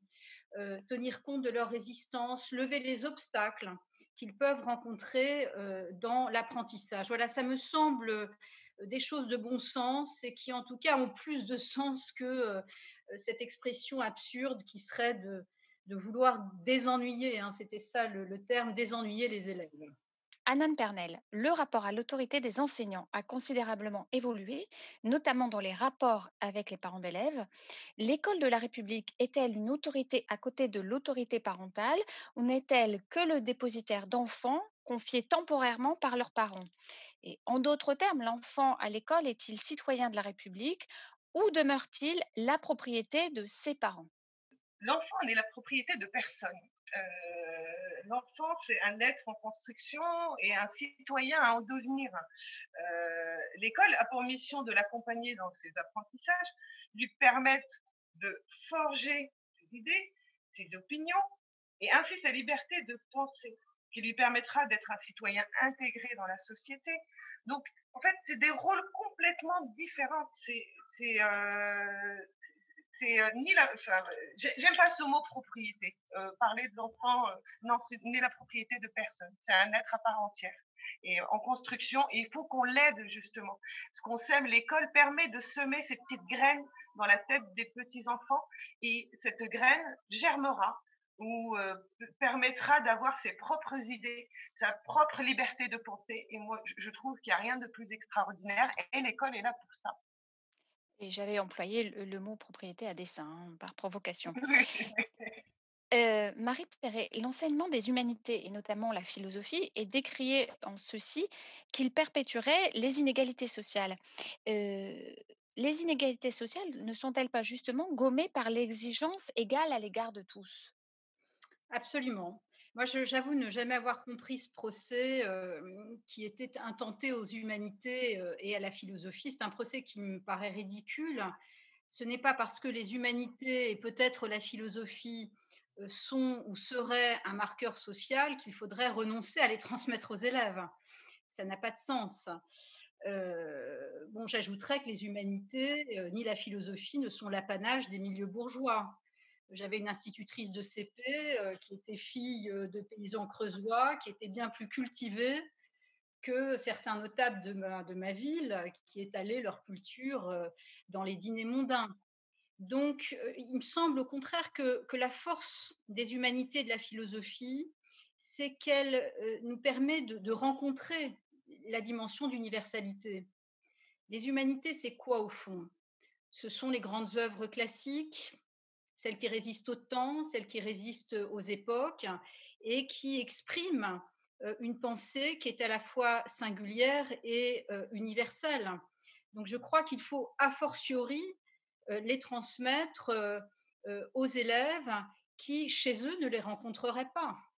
Hein, l'école doit permettre ce dépaysement, ce détour et offrir, enfin confronter les élèves à des savoirs et à des œuvres dont ils ne seraient pas instruits par ailleurs. Hein. Voilà pourquoi les humanités, en particulier, doivent rester au, cœur de l'école républicaine et voilà pourquoi leur transmission est si importante, surtout pour les élèves issus des, quartiers populaires. Moi, c'est mon plus beau souvenir hein, de professeur, d'avoir lu à Sarcelles un texte de Blaise Pascal et d'avoir vu à la fois la sidération des élèves et le silence qui a suivi cette lecture. Euh, un élève euh, s'est écrié, mais il écrit bien, madame, hein, c'est beau. bah oui, c'est beau. c'est bon. C'est peut-être mieux qu'une chanson de rap aussi, c'est différent, voilà. La chanson de rap, ils peuvent l'écouter chez eux. Euh, Blaise Pascal, ça, ils ne le rencontrent qu'à l'école. Alors, Yannis Roder, vous, vous êtes professeur d'histoire géo. L'école répond-elle encore aux fonctions de former des citoyens capables de penser par eux-mêmes? Cette question que vous me posez là. Je, serais tenté de dire, tout dépend des professeurs qu'ils vont rencontrer, parce que vous, savez comme moi que l'enseignement, c'est une question d'abord humaine, hein, c'est une question de rencontre. Et voilà, tous les professeurs n'enseignent pas de la même manière, n'ont pas tous la même façon de faire cours, n'ont pas tous le même charisme. Et je crois que si nous suivons ce que nous dit aujourd'hui ce que nous disait l'institution jusque-là, il est parfois compliqué de, faire penser les élèves. J'en veux pour preuve qu'en histoire-géographie, par exemple, hein, moi je suis en collège, les programmes pour les élèves qui sont les miens sont littéralement infaisables. Si je veux prendre le temps de faire penser mes élèves. Faire penser mes élèves, qu'est-ce que c'est? C'est les faire écrire d'abord, après on, peut passer à l'oral, hein, qu'il faut aussi valoriser, mais c'est les faire écrire en leur faisant coucher sur le papier un raisonnement historique logique. Donc construire une pensée articulée. Mais si je veux, moi, faire construire une pensée articulée à mes élèves, il me faut une heure pour préparer la rédaction, il me faut une autre heure pour qu'il puisse faire la rédaction et que je puisse moi la corriger. Et puis enfin, une troisième heure pour qu'il puisse me faire un deuxième jet, parce que écrire, c'est aussi réécrire, qu'il puisse me faire un deuxième jet en tenant compte des corrections qui ont été les miennes. Trois heures, c'est je, ce, que je, ce dont je dispose pour faire le chapitre sur la décolonisation, par exemple. Voyez Donc voilà, tout cela, c'est bien gentil, mais ça ne tient absolument pas compte de la réalité de ce que l'on peut faire en classe. Donc oui, moi je crois qu'on peut faire penser les élèves à la condition de prendre le temps, et prendre le temps, c'est prendre quelques libertés. L'école est-elle encore fidèle à son idéal républicain, Marie Perret? Personnellement, je ne crois pas. Je pense vraiment qu'il y a eu un, changement de modèle et un changement de, conception de l'école, malgré les discours qui parfois euh, masquent euh, cette rupture. Il y a bien eu une rupture. Euh, euh, que les réformes successives n'ont cessé d'accentuer. Le simple fait, par exemple, que là, c'est un mot qu'on a utilisé depuis le début, on parle de transmission des savoirs. Mais ce n'est pas le terme qui est utilisé aujourd'hui par l'éducation nationale. On parle de compétences. Or, une compétence, ça n'est pas tout à fait la même chose qu'un savoir. Que les savoirs soient l'occasion d'acquérir des compétences, ça, personne ne le niera, mais les deux termes ne sont pas synonymes. Le terme de compétence vient du management, de l'économie, et détermine l'employabilité d'une personne sur le marché du travail. Il me semble que c'est ça la vraie rupture. C'est qu'on est passé de l'idée d'une école sanctuarisée, qui obéit à ses propres principes, qui transmet des savoirs en vue de l'émancipation à une conception de l'école qui doit s'adapter à la demande sociale, euh, qui doit aussi résoudre tous les maux sociaux, ce que bien évidemment elle ne peut pas faire. Donc il y a bien eu, à mon sens, euh, une rupture. Qu'en pensez-vous, Anne Pernel? Je suis assez d'accord euh, sur ce que Marie Pernel vient d'exposer. Effectivement, on a, je trouve que c'est dommage d'avoir perdu cet idéal républicain parce que justement, on, cette exigence, on n'a plus cette exigence que, l'école doit avoir, euh, sous prétexte que euh, certains élèves ne pourraient pas ou, euh, ne seraient pas capables. Et, je trouve que c'est important de rester dans cette exigence, dans cette école de la République et pour pouvoir tirer les enfants vers l'eau. Je trouve que c'est primordial et très important. Yanis Roder, la laïcité, c'est une préoccupation quand on est professeur d'histoire-géographie euh, en Seine-Saint-Denis. Vous êtes secrétaire général adjoint du comité des sages laïcité du ministère de l'Éducation nationale. C'est une préoccupation, mais c'est une préoccupation quand on est professeur je crois, et pas uniquement quand on est professeur d'histoire-géographie, et pas uniquement quand on est professeur d'histoire-géographie dans le 93. Euh, c'est une préoccupation, ça devrait être, en tout cas être une préoccupation. Il est évident que la laïcité, et, je rejoins ce que, disait euh, Marie Perret euh, précédemment, l'école, c'est un lieu de respiration. Quand elle parlait de Blaise Pascal, effectivement, je, mets au défi aujourd'hui un professeur de, philosophie ou de lettres de trouver un élève dans ses classes qui, de lui-même, irait lire Blaise Pascal. Ça me semble un petit peu compliqué, un petit peu, ou très rare en tout cas. Euh, eh bien, l'école, c'est ce qu'elle permet. Et donc, elle permet cette respiration, cet espace de, respiration. Euh, je, n'ai pas moins inventé hein, euh, ce concept de respiration pour l'école. C'est Catherine Kinsler, hein, une autre philosophe, qui parle d'espace de, respiration. Catherine Kinsler, avec qui je travaille hein, au, Conseil des sages de la laïcité et donc, oui, c'est absolument nécessaire, c'est incontournable. Et surtout, je crois que la laïcité doit être explicitée de manière positive, en montrant ce qu'elle permet. Et je crois que, vous savez, vous parliez d'une ancienne ministre de l'Éducation nationale qui disait qu'il fallait désennuyer les enfants. Alors, au-delà du fait que l'ennui dans la vie, c'est très important, parce que ça permet de se retrouver face à soi-même et ça permet de développer sa pensée. Hein. un élève qui, un jeune qui ne, qui ne s'ennuie jamais euh, ou qui n'est pas capable de s'ennuyer, c'est signe d'un trouble hein, et d'un trouble psychologique important. Euh, je crois que la ministre n'avait pas vu cela. Peu importe, je passe. Mais euh, tout ça pour, pour, vous dire que cette ministre disait, voilà, il faut il faut faire vivre les valeurs de la République. Moi, je crois que les valeurs de la République, il faut d'abord les inscrire dans un temps long. On pense toujours, on dit toujours, ou on entend, moi j'entends mes élèves dire oui, mais on, dit liberté, égalité, fraternité, c'est marqué sur le, sur, le, fronton de l'établissement. Enfin, ils n'utilisent pas le mot fronton, j'aimerais bien qu'ils l'utilisent, mais c'est marqué, mais ça n'existe pas.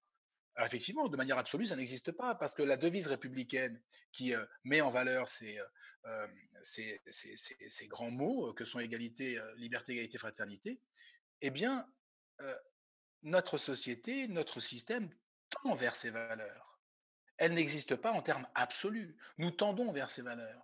Et donc, il faut donner à, à ces valeurs et aussi au principe de laïcité une vision sur le long terme, c'est-à-dire une vision historique. D'où nous venons, où nous sommes et vers où nous allons. C'est ce qui permet aux élèves de comprendre que aujourd'hui, quand nous ne sommes pas catholiques, par exemple, eh bien, nous avons le droit de pratiquer librement notre culte, par exemple. Hein, c'est quelque chose, et nous existons en termes juridiques. Hein, euh, euh, parler, parler du mariage civil instauré par la Révolution en 1791 et montrer que la loi de la République, prime sur la loi religieuse, eh bien, c'est montrer que nous allons vers du mieux, vers du progrès, parce que la loi de la République, c'est la loi qui est la même pour tous. C'est comme cela, me semble-t-il, qu'il faut inscrire la laïcité et au-delà les valeurs de la République dans l'enseignement. Euh, les francs-maçons attachent une importance particulière à la laïcité. Euh, Annal Pernel, euh, qu'en est-il de la laïcité à l'école? Vous êtes parent d'élève et vous n'êtes pas franc-maçonne. Non, je suis très attachée à la laïcité. Je trouve que euh, la neutralité des services publics, et particulièrement l'école de la République, ça permet de préserver les enfants sur le lieu et dans l'exercice de leur apprentissage pour en faire des citoyens émancipés et libres de penser. Euh, J'habite un quartier, euh, disons, populaire et la, religion fait partie intégrante du, quartier. Voilà, et cette religion ne doit pas rentrer à l'école, permettre à l'enfant d'être euh, euh, libre de penser. Euh, chez certains enfants, la religion est omniprésente à la maison, mais à l'école, c'est une bouffée d'oxygène. Et ça, c'est fondamental pour pouvoir se construire, se forger ses propres idées. Et, la religion doit rester à l'extérieur. Et la laïcité, malheureusement, elle est bafouée parfois à l'école clairement, parce que, enfin, voilà, que ce soit par le, périscolaire surtout. Et moi, ça me, touche au plus profond de moi et je me dis, voilà, on, les enfants n'ont pas cette possibilité de pouvoir penser par eux-mêmes. Il y a des adultes qui vont, pour moi, clairement, les stigmatiser par rapport à la couleur de leur peau ou euh, par rapport à, à, leur religion. On va leur interdire tel ou tel aliment à, la cantine parce que brun, donc on mange pas tel, tel aliment, alors que l'enfant ne l'a même pas lui-même euh, signifié. Et je trouve que euh, il faut préserver la laïcité, c'est fondamental. Marie Perret, la question de la laïcité, vous êtes enseignante et vous êtes franc Oui, voilà, je vais vraiment rejoindre ce qui a été dit par Anan et par Yanis. Catherine Kinsler parle de respiration laïque. elle montre aussi que la laïcité est constitutive de l'école républicaine. Hein puisque c'est ce qui permet à l'école d'être ce qu'elle appelle, je crois, un espace critique, un lieu dans lequel on signifie à chacun que on est là pour introduire aussi de la distance par rapport à ce qu'on est par ailleurs. Et loin de, faire violence aux, élèves, je crois que non seulement ça les libère, ça leur permet ce rapport critique, y compris à leurs propres croyances, à leurs convictions, mais ça leur offre également ce que Catherine Kinsler appelle le, luxe d'une double vie. Ils ne sont pas à l'école ce qu'ils sont par ailleurs. Et ça, il me semble que c'est éminemment libérateur. Je crois qu'on l'a aussi vécu quand on était élève. On était très content d'avoir cette double vie, d'être à la fois élève et puis un jeune ayant ses potes, son groupe d'amis, des liens familiaux, un milieu familial par ailleurs. Euh, voilà. Yanis Roder, euh, l'enseignement des faits religieux ou du fait religieux dans notre République laïque est inscrit dans le socle commun de connaissances, de compétences et de culture. Vous pourriez nous en parler? Oui, je pourrais vous en parler. Euh, moi, je suis, je porte un regard assez critique hein, sur la manière dont aujourd'hui sont abordées les questions d'enseignement du, fait, enseignement laïque, hein, du fait religieux, je crois que nous gagnerions sincèrement à, mieux connaître les grandes religions, pour simplifier les grands monothéismes, mais pas uniquement. Hein. Mais d'abord, évidemment, la manière dont ils sont apparus dans l'histoire, mais aussi, je dirais, leur vision du monde. Je crois que nous manquons, vous savez, nous, sommes dans, un, dans, un, dans une société euh, largement, très largement sécularisé, et pour le dire autrement, dans une France qui était de tradition judéo-chrétienne, mais essentiellement catholique, dans une société euh, euh, déchristianisée où on voit de déchristianisation presque totale si on se fie à ce que dit Jérôme Fourquet dans l'archipel français, hein, puisqu'il estime à 7%, je crois, le nombre de catholiques pratiquants, enfin le, taux de catholiques pratiquants en France. Donc voilà, en voie de disparition, euh, disons-nous. Donc euh, dans, ce cadre-là, les connaissances sur les faits religieux, euh, même par le monde enseignant, sont, sont, très, sont très éparses, voire sont très, parfois très faibles. il y aurait intérêt, je pense, à mieux comprendre la religion, ce qu'elle ce que, ce qu'elle signifie, dans quoi, dans quel contexte chacune de ces religions s'inscrit, et la vision du monde qu'elle véhicule je crois qu'il y aurait beaucoup à faire de ce point de vue-là pour former les enseignants dans un premier temps et puis après euh, réfléchir. Mais nous y, nous y attelons au, Conseil des sages de la laïcité, euh, au ministère, de manière à, proposer justement une approche laïque des faits religieux. Euh, en Turquie, la théorie de l'évolution a été supprimée des programmes par le régime islamiste. Marie Perret, êtes-vous confrontée à des difficultés d'enseignement dans votre matière, la philosophie? Alors, je dirais pas difficulté, je dirais qu'il y a parfois des crispations, mais c'est une très bonne chose. je crois que le cours de philosophie est aussi l'occasion pour les élèves d'exprimer leurs opinions. Donc, il a pu arriver que des élèves surréagissent par exemple, lorsque je leur donnais un extrait des méditations métaphysiques de Descartes, dans lequel il était question de Dieu, garant des vérités, un élève un jour m'a dit bah, Ça, c'est pas le Dieu de ma religion.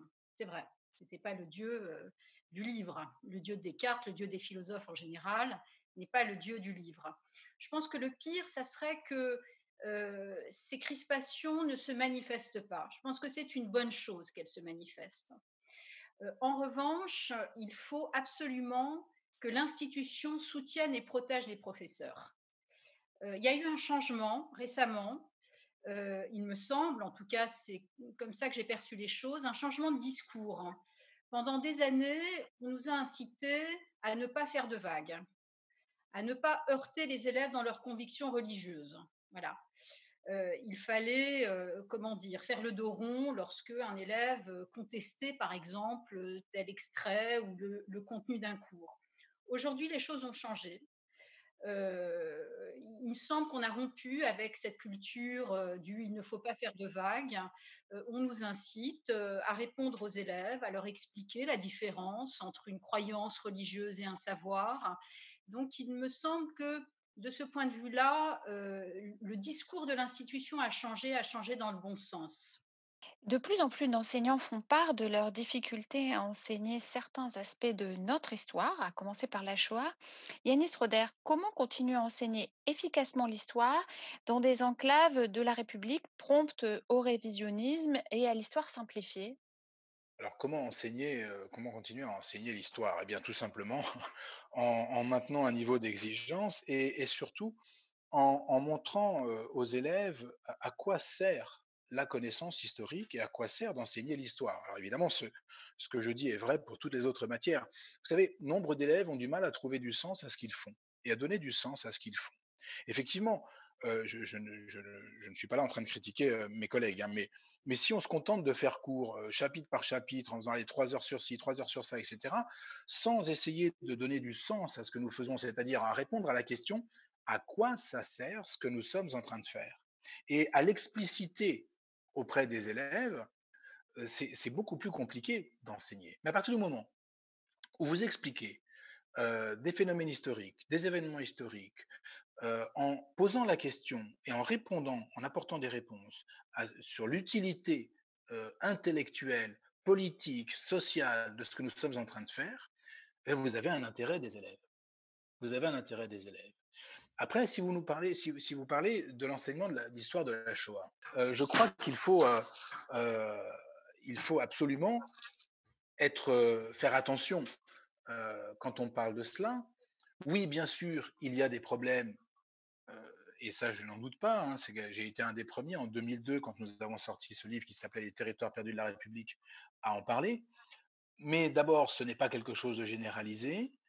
Et puis je crois qu'il y a matière à réfléchir sur la question à partir du moment où on essaye de montrer que nous ne faisons pas une histoire victimaire, mais que nous faisons une histoire politique. Et que cette histoire politique de la violence de masse, elle se pose encore aujourd'hui.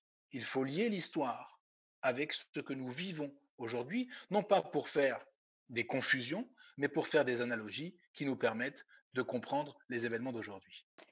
Anne Pernel, avez-vous constaté des dérives, des difficultés qu'auraient les enseignants à enseigner certains sujets, à des parents qui remettent en cause certains enseignements? Et comment les associations de parents se mobilisent-elles? Effectivement, on a constaté des dérives des difficultés qu'ont les enseignants à, enseigner certaines matières, notamment la science, euh, l'éducation sexuelle et surtout pour euh, les, jeunes filles, des parents qui interviennent, qui viennent jusqu'au collège pour dire euh, que c'est inadmissible que, que dans une classe mixte, on puisse enseigner ce genre de, choses, clairement, hein, dans certains quartiers où ça fait un tollé. Donc on essaye d'expliquer aux parents l'intérêt, certains comprennent, d'autres pas. et pour ce qui est de la choix, clairement, certains enseignants racontent la dégradation et, leurs conditions euh, d'enseignement. Euh, ça leur est devenu parfois impossible d'enseigner la euh, face à des protestations de certains élèves. Hein, et, parfois, malheureusement, contrairement dans certains quartiers, sont majoritaires en, classe. Alors, évidemment, une partie des, parents d'élèves soutient les parents et créer un dialogue euh, sur les enseignants, mais pas tous. Pas tous, parce que euh, d'autres euh, revendiquent que les parents, les enseignants n'ont pas enseigné ce, genre de choses. Et souvent, moi, quand je, conteste leurs idées, voilà, je suis brune et, ils sont surpris que je ne sois pas de leur côté. Limite, c'est il faut que je sois de leur côté, défendre leurs idées. Et euh, c'est pas facile au quotidien, sincèrement, dans certains quartiers. Néanmoins, voilà, les, enseignants ont le soutien de certains parents délégués. Alors pour conclure, Marie Perret, d'un point de vue maçonnique, y a-t-il un lien entre le travail au progrès de l'humanité l'enseignement Oui, bien sûr. enfin, c'est une question spéculative, difficile. Je dirais que hum, il y a, enfin, peut-être un parallèle à faire entre l'école et la franc-maçonnerie. Je crois que l'école, comme la franc-maçonnerie, permettent d'expérimenter concrètement la devise républicaine qu'on citait tout à l'heure, liberté, égalité, fraternité, et de découvrir une forme de fraternité qui n'a rien à voir avec la fraternité communautaire. Euh, lorsqu'un élève euh, s'approprie un, savoir, il comprend ce que tout esprit peut comprendre et il découvre une forme de fraternité universelle euh, qui n'est pas, pas du tout de même nature que la fraternité avec les siens, avec les membres de sa communauté. Et c'est précisément la fraternité que vise, je crois, la franc-maçonnerie. J'ajouterais que l'école euh, comme la franc-maçonnerie, comme la loge, le travail qu'on fait en loge, est un lieu où on découvre que euh, la liberté est indissociable d'un travail sur soi et donc euh, d'une forme de discipline. Hein. Que la pensée est beaucoup plus libre quand le corps est aussi tenu dans une certaine mesure, quand on réfléchit avant de parler, quand on rompt justement avec l'agitation euh, qui euh, peut être la nôtre dans le monde profane ou en dehors de l'école.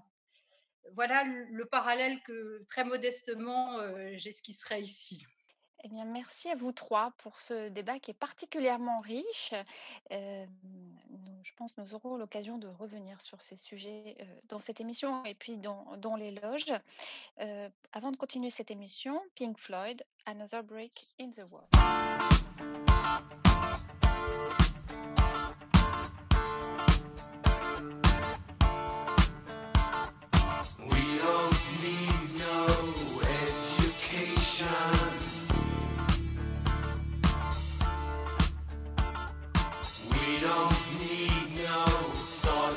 strong.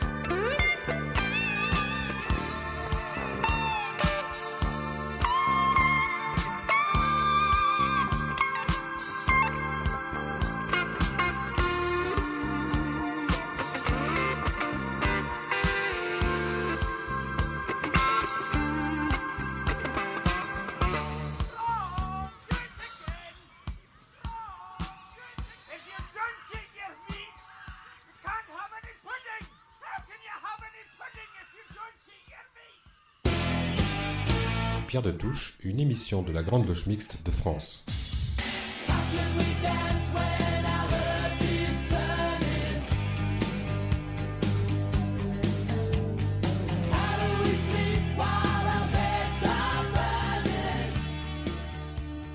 Dans sa chronique psychophilo, euh, Michel Baron a souhaité parler aujourd'hui des clochards célestes et de la Saint-Jean en franc-maçonnerie. Comme nous le savons, euh, nous fêtons deux Saint-Jean en maçonnerie. Celui de Patmos qui fait figure d'un télo, celui que Jésus aimait, et qui nous écrit un bouquin de science-fiction intitulé L'Apocalypse, la révélation, que certains mauvais esprits considèrent comme une écriture automatique à la André Breton, réalisée sous l'influence de produits illicites. Cela ressemble assez à un film catastrophe où la Jérusalem céleste entre en collision avec la Jérusalem terrestre, parce que quatre cavaliers n'auraient pas respecté les feux rouges. En fait, sa révélation est plutôt pessimiste. Elle annonce la fin du genre humain dans la manière où il avait été construit et prône, une reconstruction de la nature des bipèdes. Mais je dois avouer que je n'aime pas trop quand j'entends quelqu'un qui nous propose un homme nouveau et qui va bientôt le sortir de son magasin. J'y sens une arnaque entourée de barbelés. Enfin, pour le côté lumière dans nos loges, nous lui avons laissé son prologue. Au commencement était le verbe, à la fin aussi d'ailleurs. Pas de surprise. Mais vous avez sans doute deviné que mes sympathies vont plutôt vers le second larron, le deuxième Saint Jean, dit le Baptiste. Autant dire qu'à côté de l'autre, il ne paye pas de mine, mais étrangement, il figure dans les quatre évangiles alors qu'il apparaît comme un marginal. Sa description extérieure est déjà un défi. Prenons par exemple l'évangile de Matthieu 3, 1, 12, où il nous dit Jean avait un vêtement de poil de chameau et une ceinture de cuir autour des reins. Il se nourrissait de sauterelles et de miel sauvage. En plus, humblement, notre bitnik prêche dans le désert, ce qui n'est pas le lieu idéal pour un show. Mais sous l'effet de sa singularité, les foules adorent ce genre de personnage. Voilà qu'il attire des foules venant demander une sorte de baptême dans le Jourdain. Il, en, est tout gêné et déclare euh, Celui qui vient après moi est plus puissant que moi. Je ne suis pas digne de porter ses souliers. Lui, il vous baptisera de, Saint-Esprit et de feu.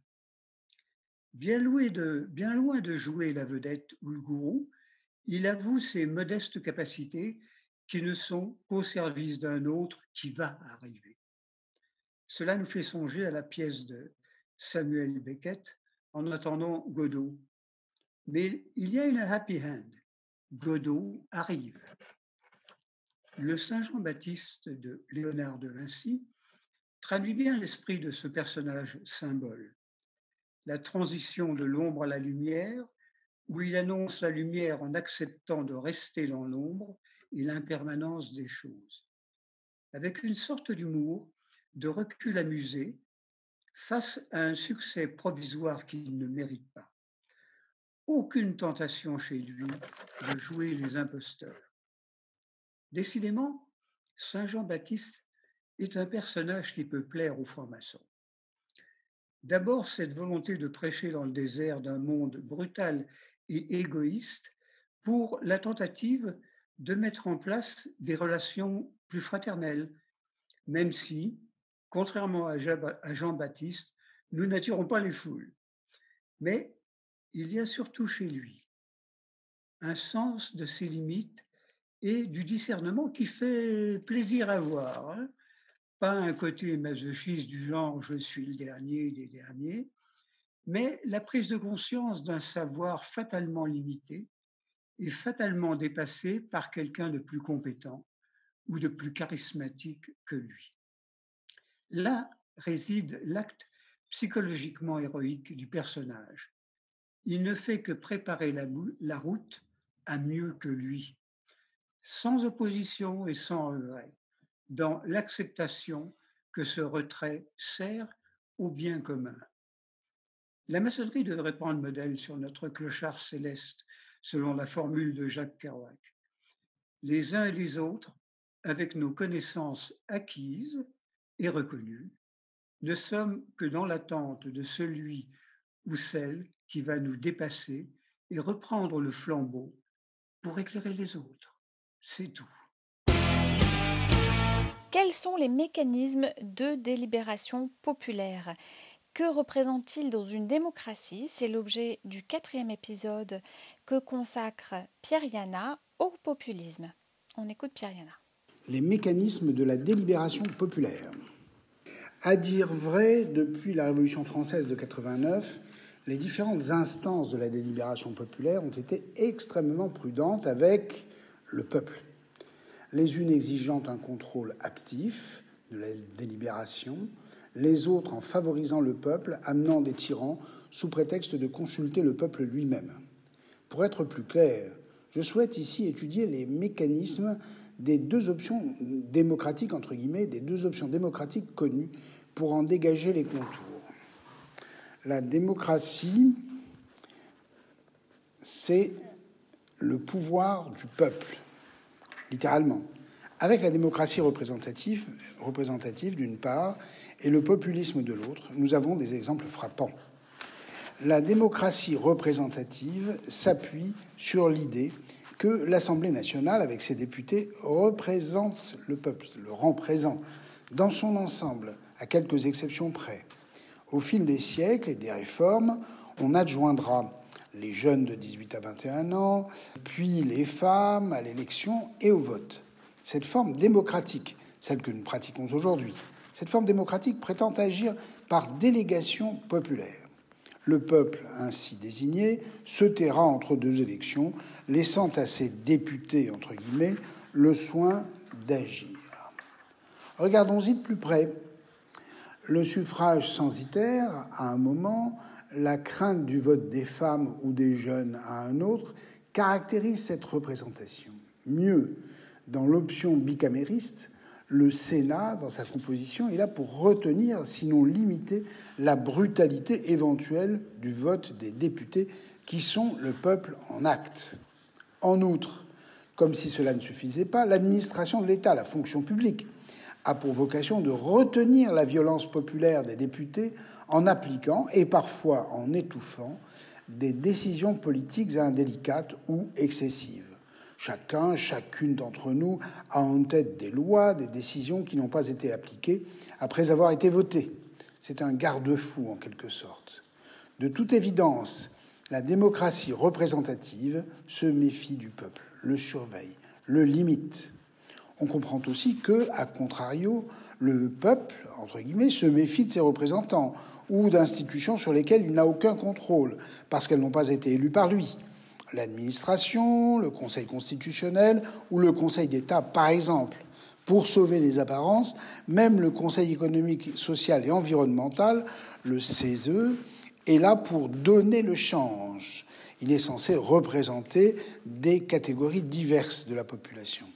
Et quand ça va mal, l'institution démocratique est en crise, et parfois il faut en appeler aux élections et aux électeurs pour donner le change. Mai 68, par exemple.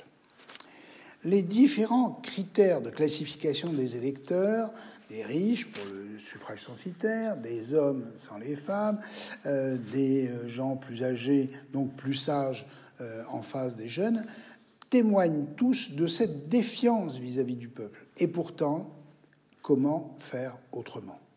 La coupure entre société civile et société politique est à ce prix. On comprend bien entendu les difficultés qu'on a rencontrées avec cela ces dernières années. La deuxième option démocratique est celle sur laquelle s'appuie le populisme. Elle considère le peuple comme seule vraie source de souveraineté. Nous l'avons déjà évoqué ici, la décapitation de Louis XVI a un caractère politique et symbolique considérable la souveraineté qui était portée par le roi au nom de Dieu, se rassembler dans l'ecclésia, la communauté des chrétiens, ou plutôt la communauté des catholiques. N'oublions pas que le roi était considéré en France comme le lieutenant de Dieu sur terre, c'est-à-dire tenant lieu de Dieu sur terre. Donc il détenait de Dieu sa légitimité. Bientôt, après la décollation du, poids, du roi, la souveraineté a été portée par le peuple, qui est un corps sans tête, un corps acéphale, par tout le peuple. Et ici naît le populisme dans ses différentes variantes. Dans ce corps politique sacré, tous sont égaux. Cette communauté des égaux, comme dit Rosan Vallon, ferme le territoire national aux étrangers, dont il faudra se protéger. On comprend ici la rhétorique raciale, mais aussi anti-européenne, avec des partis xénophobes, la Lega en Italie, le Vlaams Belang en Belgique, etc. etc. L'égalité de tous est garantie dans la nation, qui est un ensemble homogène. D'ailleurs, souvent, les groupes populistes sont nés de séparatismes régionaux qui ont déployé leurs propos dans de petits territoires, comme la Padanie en Italie du Nord. À ce prix, la communauté garantit la citoyenneté par le refus de briser l'homogénéité, en excluant les profiteurs, entre guillemets, en cherchant une unité fiscale ou redistributive. Le deuxième moment fort du populisme est le plébiscite. Plus tard, le référendum, l'appel au peuple, c'est le face-à-face direct entre le chef et le peuple, caractéristique du bonapartisme, du bonapartisme de Napoléon III, bien sûr. C'est l'alliance du peuple un, uni, avec l'homme-peuple qui se matérialise. L'impératif de responsabilité se croise avec le principe d'incarnation. L'empereur, disait-on de Louis-Napoléon Napoléon III, ce n'est pas un homme, c'est le peuple. Chacun reconnaîtra la démarche de recherche de rapport direct avec le peuple, en particulier dans le plébiscite. Il y a ici une vraie différence avec le nazisme ou le fascisme qui, outre ces mêmes caractéristiques, tentait d'organiser, de structurer les peuples dans des organisations de jeunes, de femmes, etc. Pour ma part, euh, je pense euh, à un film magnifique et une journée particulière où l'on comprend que ceux qui vivent sont ceux qui, par force, échappent à la structuration du peuple. Mais il est vrai aussi que le gaullisme supposait une rencontre permanente de l'homme providentiel avec le peuple.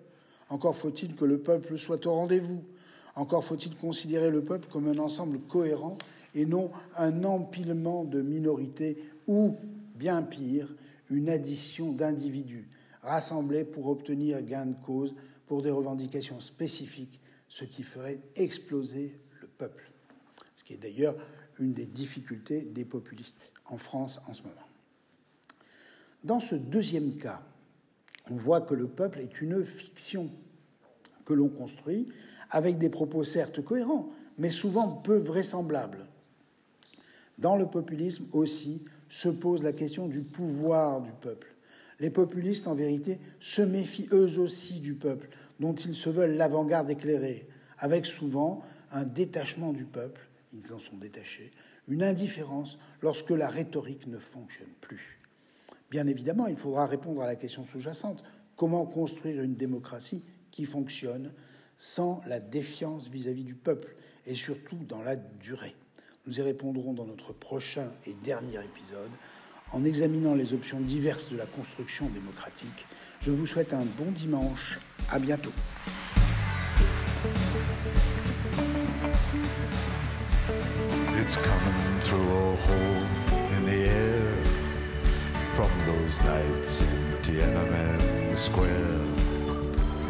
It's coming from the feel that this ain't exactly real, or it's real, but it ain't exactly there. From the war against disorder, from the sirens night and day, from the fires of the homeless, from the ashes of the gay. Democracy is coming to the USA.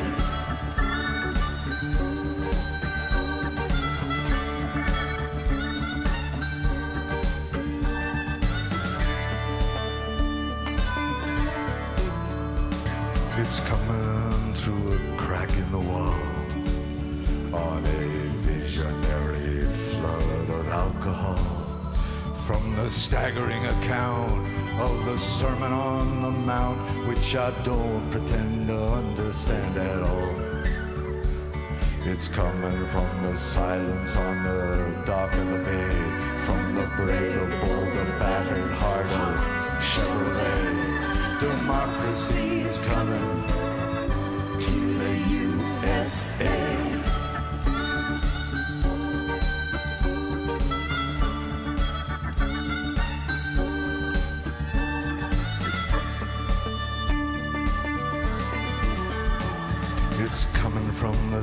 Sorrow in the street, the holy places where the races meet. From the homicidal bitching that goes down in every kitchen to determine who will serve and who will eat. From the wells of disappointment where the women kneel to pray for the grace of God in the desert here and the desert far away. Democracy is coming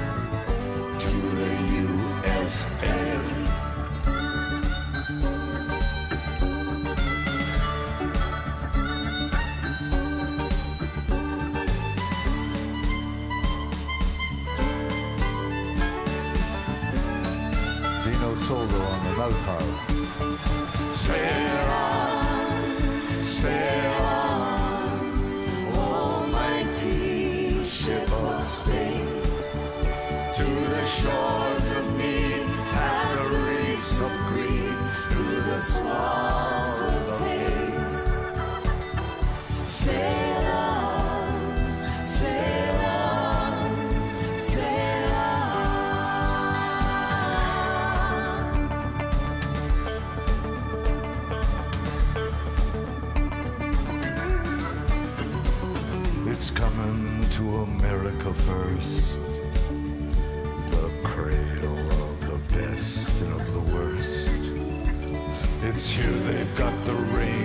machinery for change. And it's here they've got the spiritual thirst.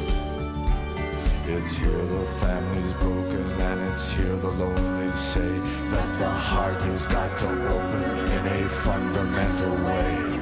Democracy is coming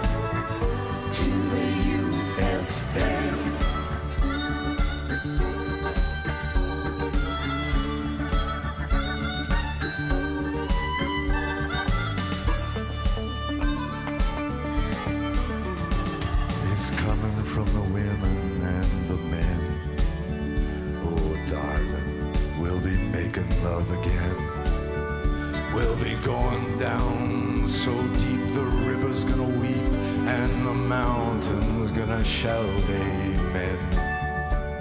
It's coming like the tidal flood beneath the lunar sway, imperial, mysterious, in amorous array. Democracy is coming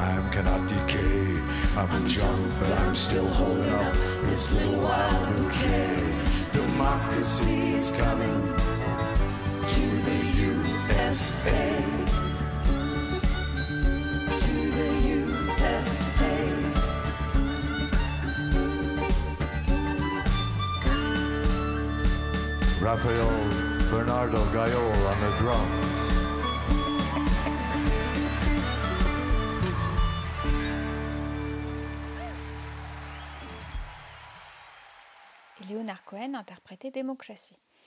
Dans sa chronique internationale, Christiane Vienne a souhaité recontextualiser la carte du monde. Notre monde tourne à l'envers, nous dit en substance Christiane Vienne. Bonjour à tous. La carte et le territoire est le titre d'un livre célèbre de Michel Houellebecq.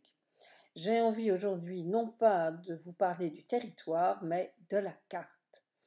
En effet, la vision du monde que nous, occidentaux, en avons est influencée par les cartes qui, depuis des siècles, présentent l'Europe en tant que centre du monde. La cartographie doit beaucoup à Ptolémée, aux géographes arabes dont Al-Idrissi et aux jésuites. Prenons chacun d'entre eux. Au deuxième siècle, c'est Claude Ptolémée, euh, savant grec résident à Alexandrie, qui pose les bases de la cartographie moderne dans son traité La géographie.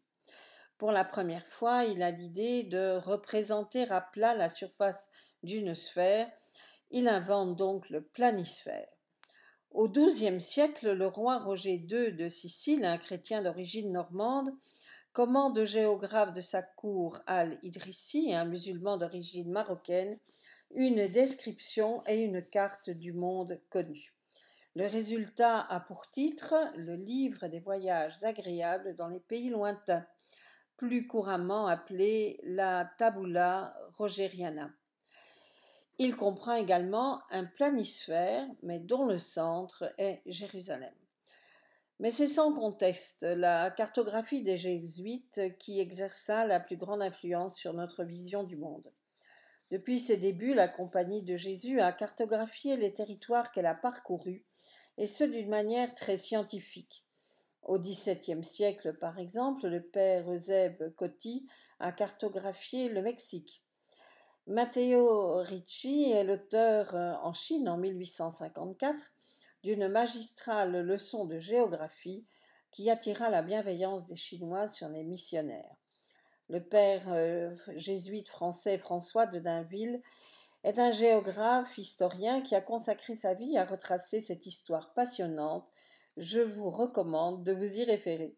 Mais retenons simplement ici que le regard européano, européano-centriste de notre vision du monde est un héritage du travail considérable réalisé par les jésuites depuis le XVIIe siècle. Mais que se passe-t-il si l'on modifie la carte? La vraie carte du monde est le titre d'une œuvre de l'artiste congolais Chéri Samba, exposée à Bruxelles à la Villa Bogossian euh, dans l'exposition Mappa Mundi. Elle donne à voir une carte où le monde a la tête à l'envers du moins pour nous qui ne le dessinons et, ne nous le représentons qu'avec l'Europe au-dessus et l'Afrique en bas, les États-Unis au-dessus et l'Amérique du Sud en bas. Et si l'on inversait le nord et le sud? C'est comment le monde et c'est comment l'histoire quand l'Europe n'est pas au centre. Cela modifie-t-il notre légende nationale? Parce que l'histoire finalement n'est qu'une légende un petit coin de l'histoire du monde regardé à travers le prisme très étroit de notre pays, de notre nation.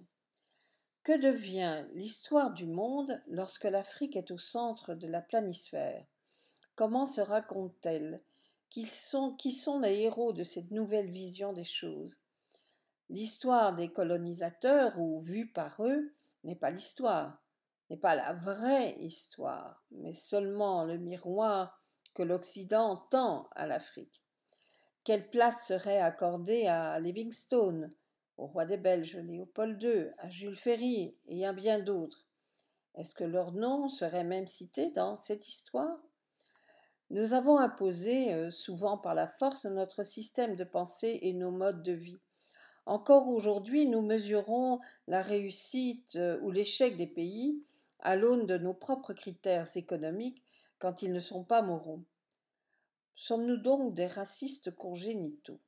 Non, certainement pas.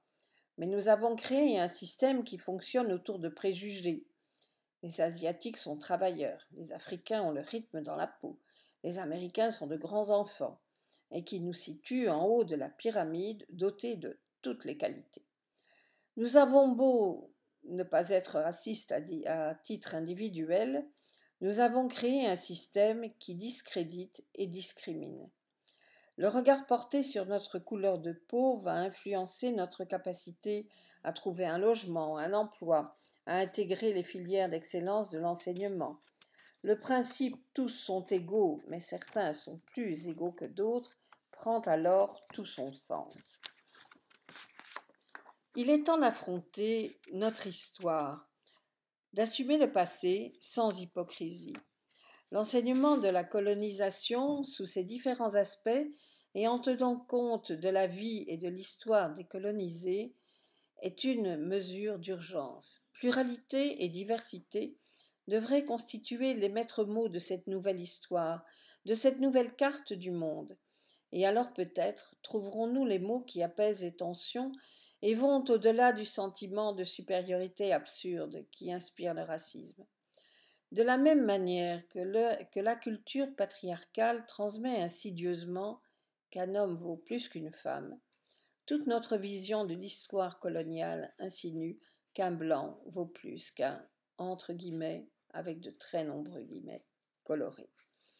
Lorsque la réalité ne correspond pas aux images véhiculées, on peut toujours avancer que la réalité n'existe pas et soutenir que notre société n'a aucune dimension raciste. L'identité ne se nourrit pas que des mots, elle s'alimente d'actes. Si nous voulons que les identités se réconcilient, il faut poser les actes qui créent l'égalité dans les faits. C'est à notre portée, et notre vieille maison, un peu conventionnelle, parfois décalée, est capable de puiser dans ses racines philosophiques pour en retirer le meilleur et le partager autour d'elle. Belle journée à tous. Notre émission touche à sa fin et merci à toute l'équipe de Pierre de Touche qui contribue chaque semaine à la production de cette émission ainsi qu'à Gilles Solière qui la réalise et à l'équipe de Radio Delta. N'hésitez pas à nous rejoindre sur les réseaux sociaux. Nous sommes présents sur Facebook, Twitter, Instagram. Et nous nous quittons avec le titre de Supertramp, School. À dimanche prochain!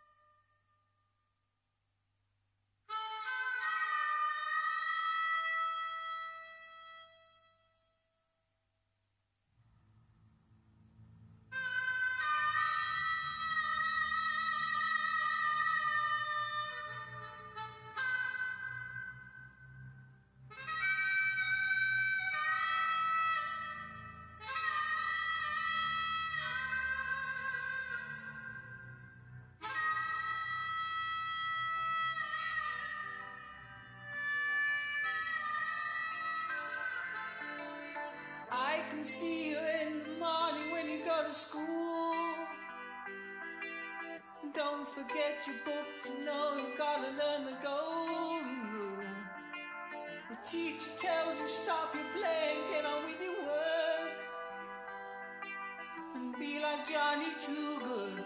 Don't you know he never shirks? He's coming along.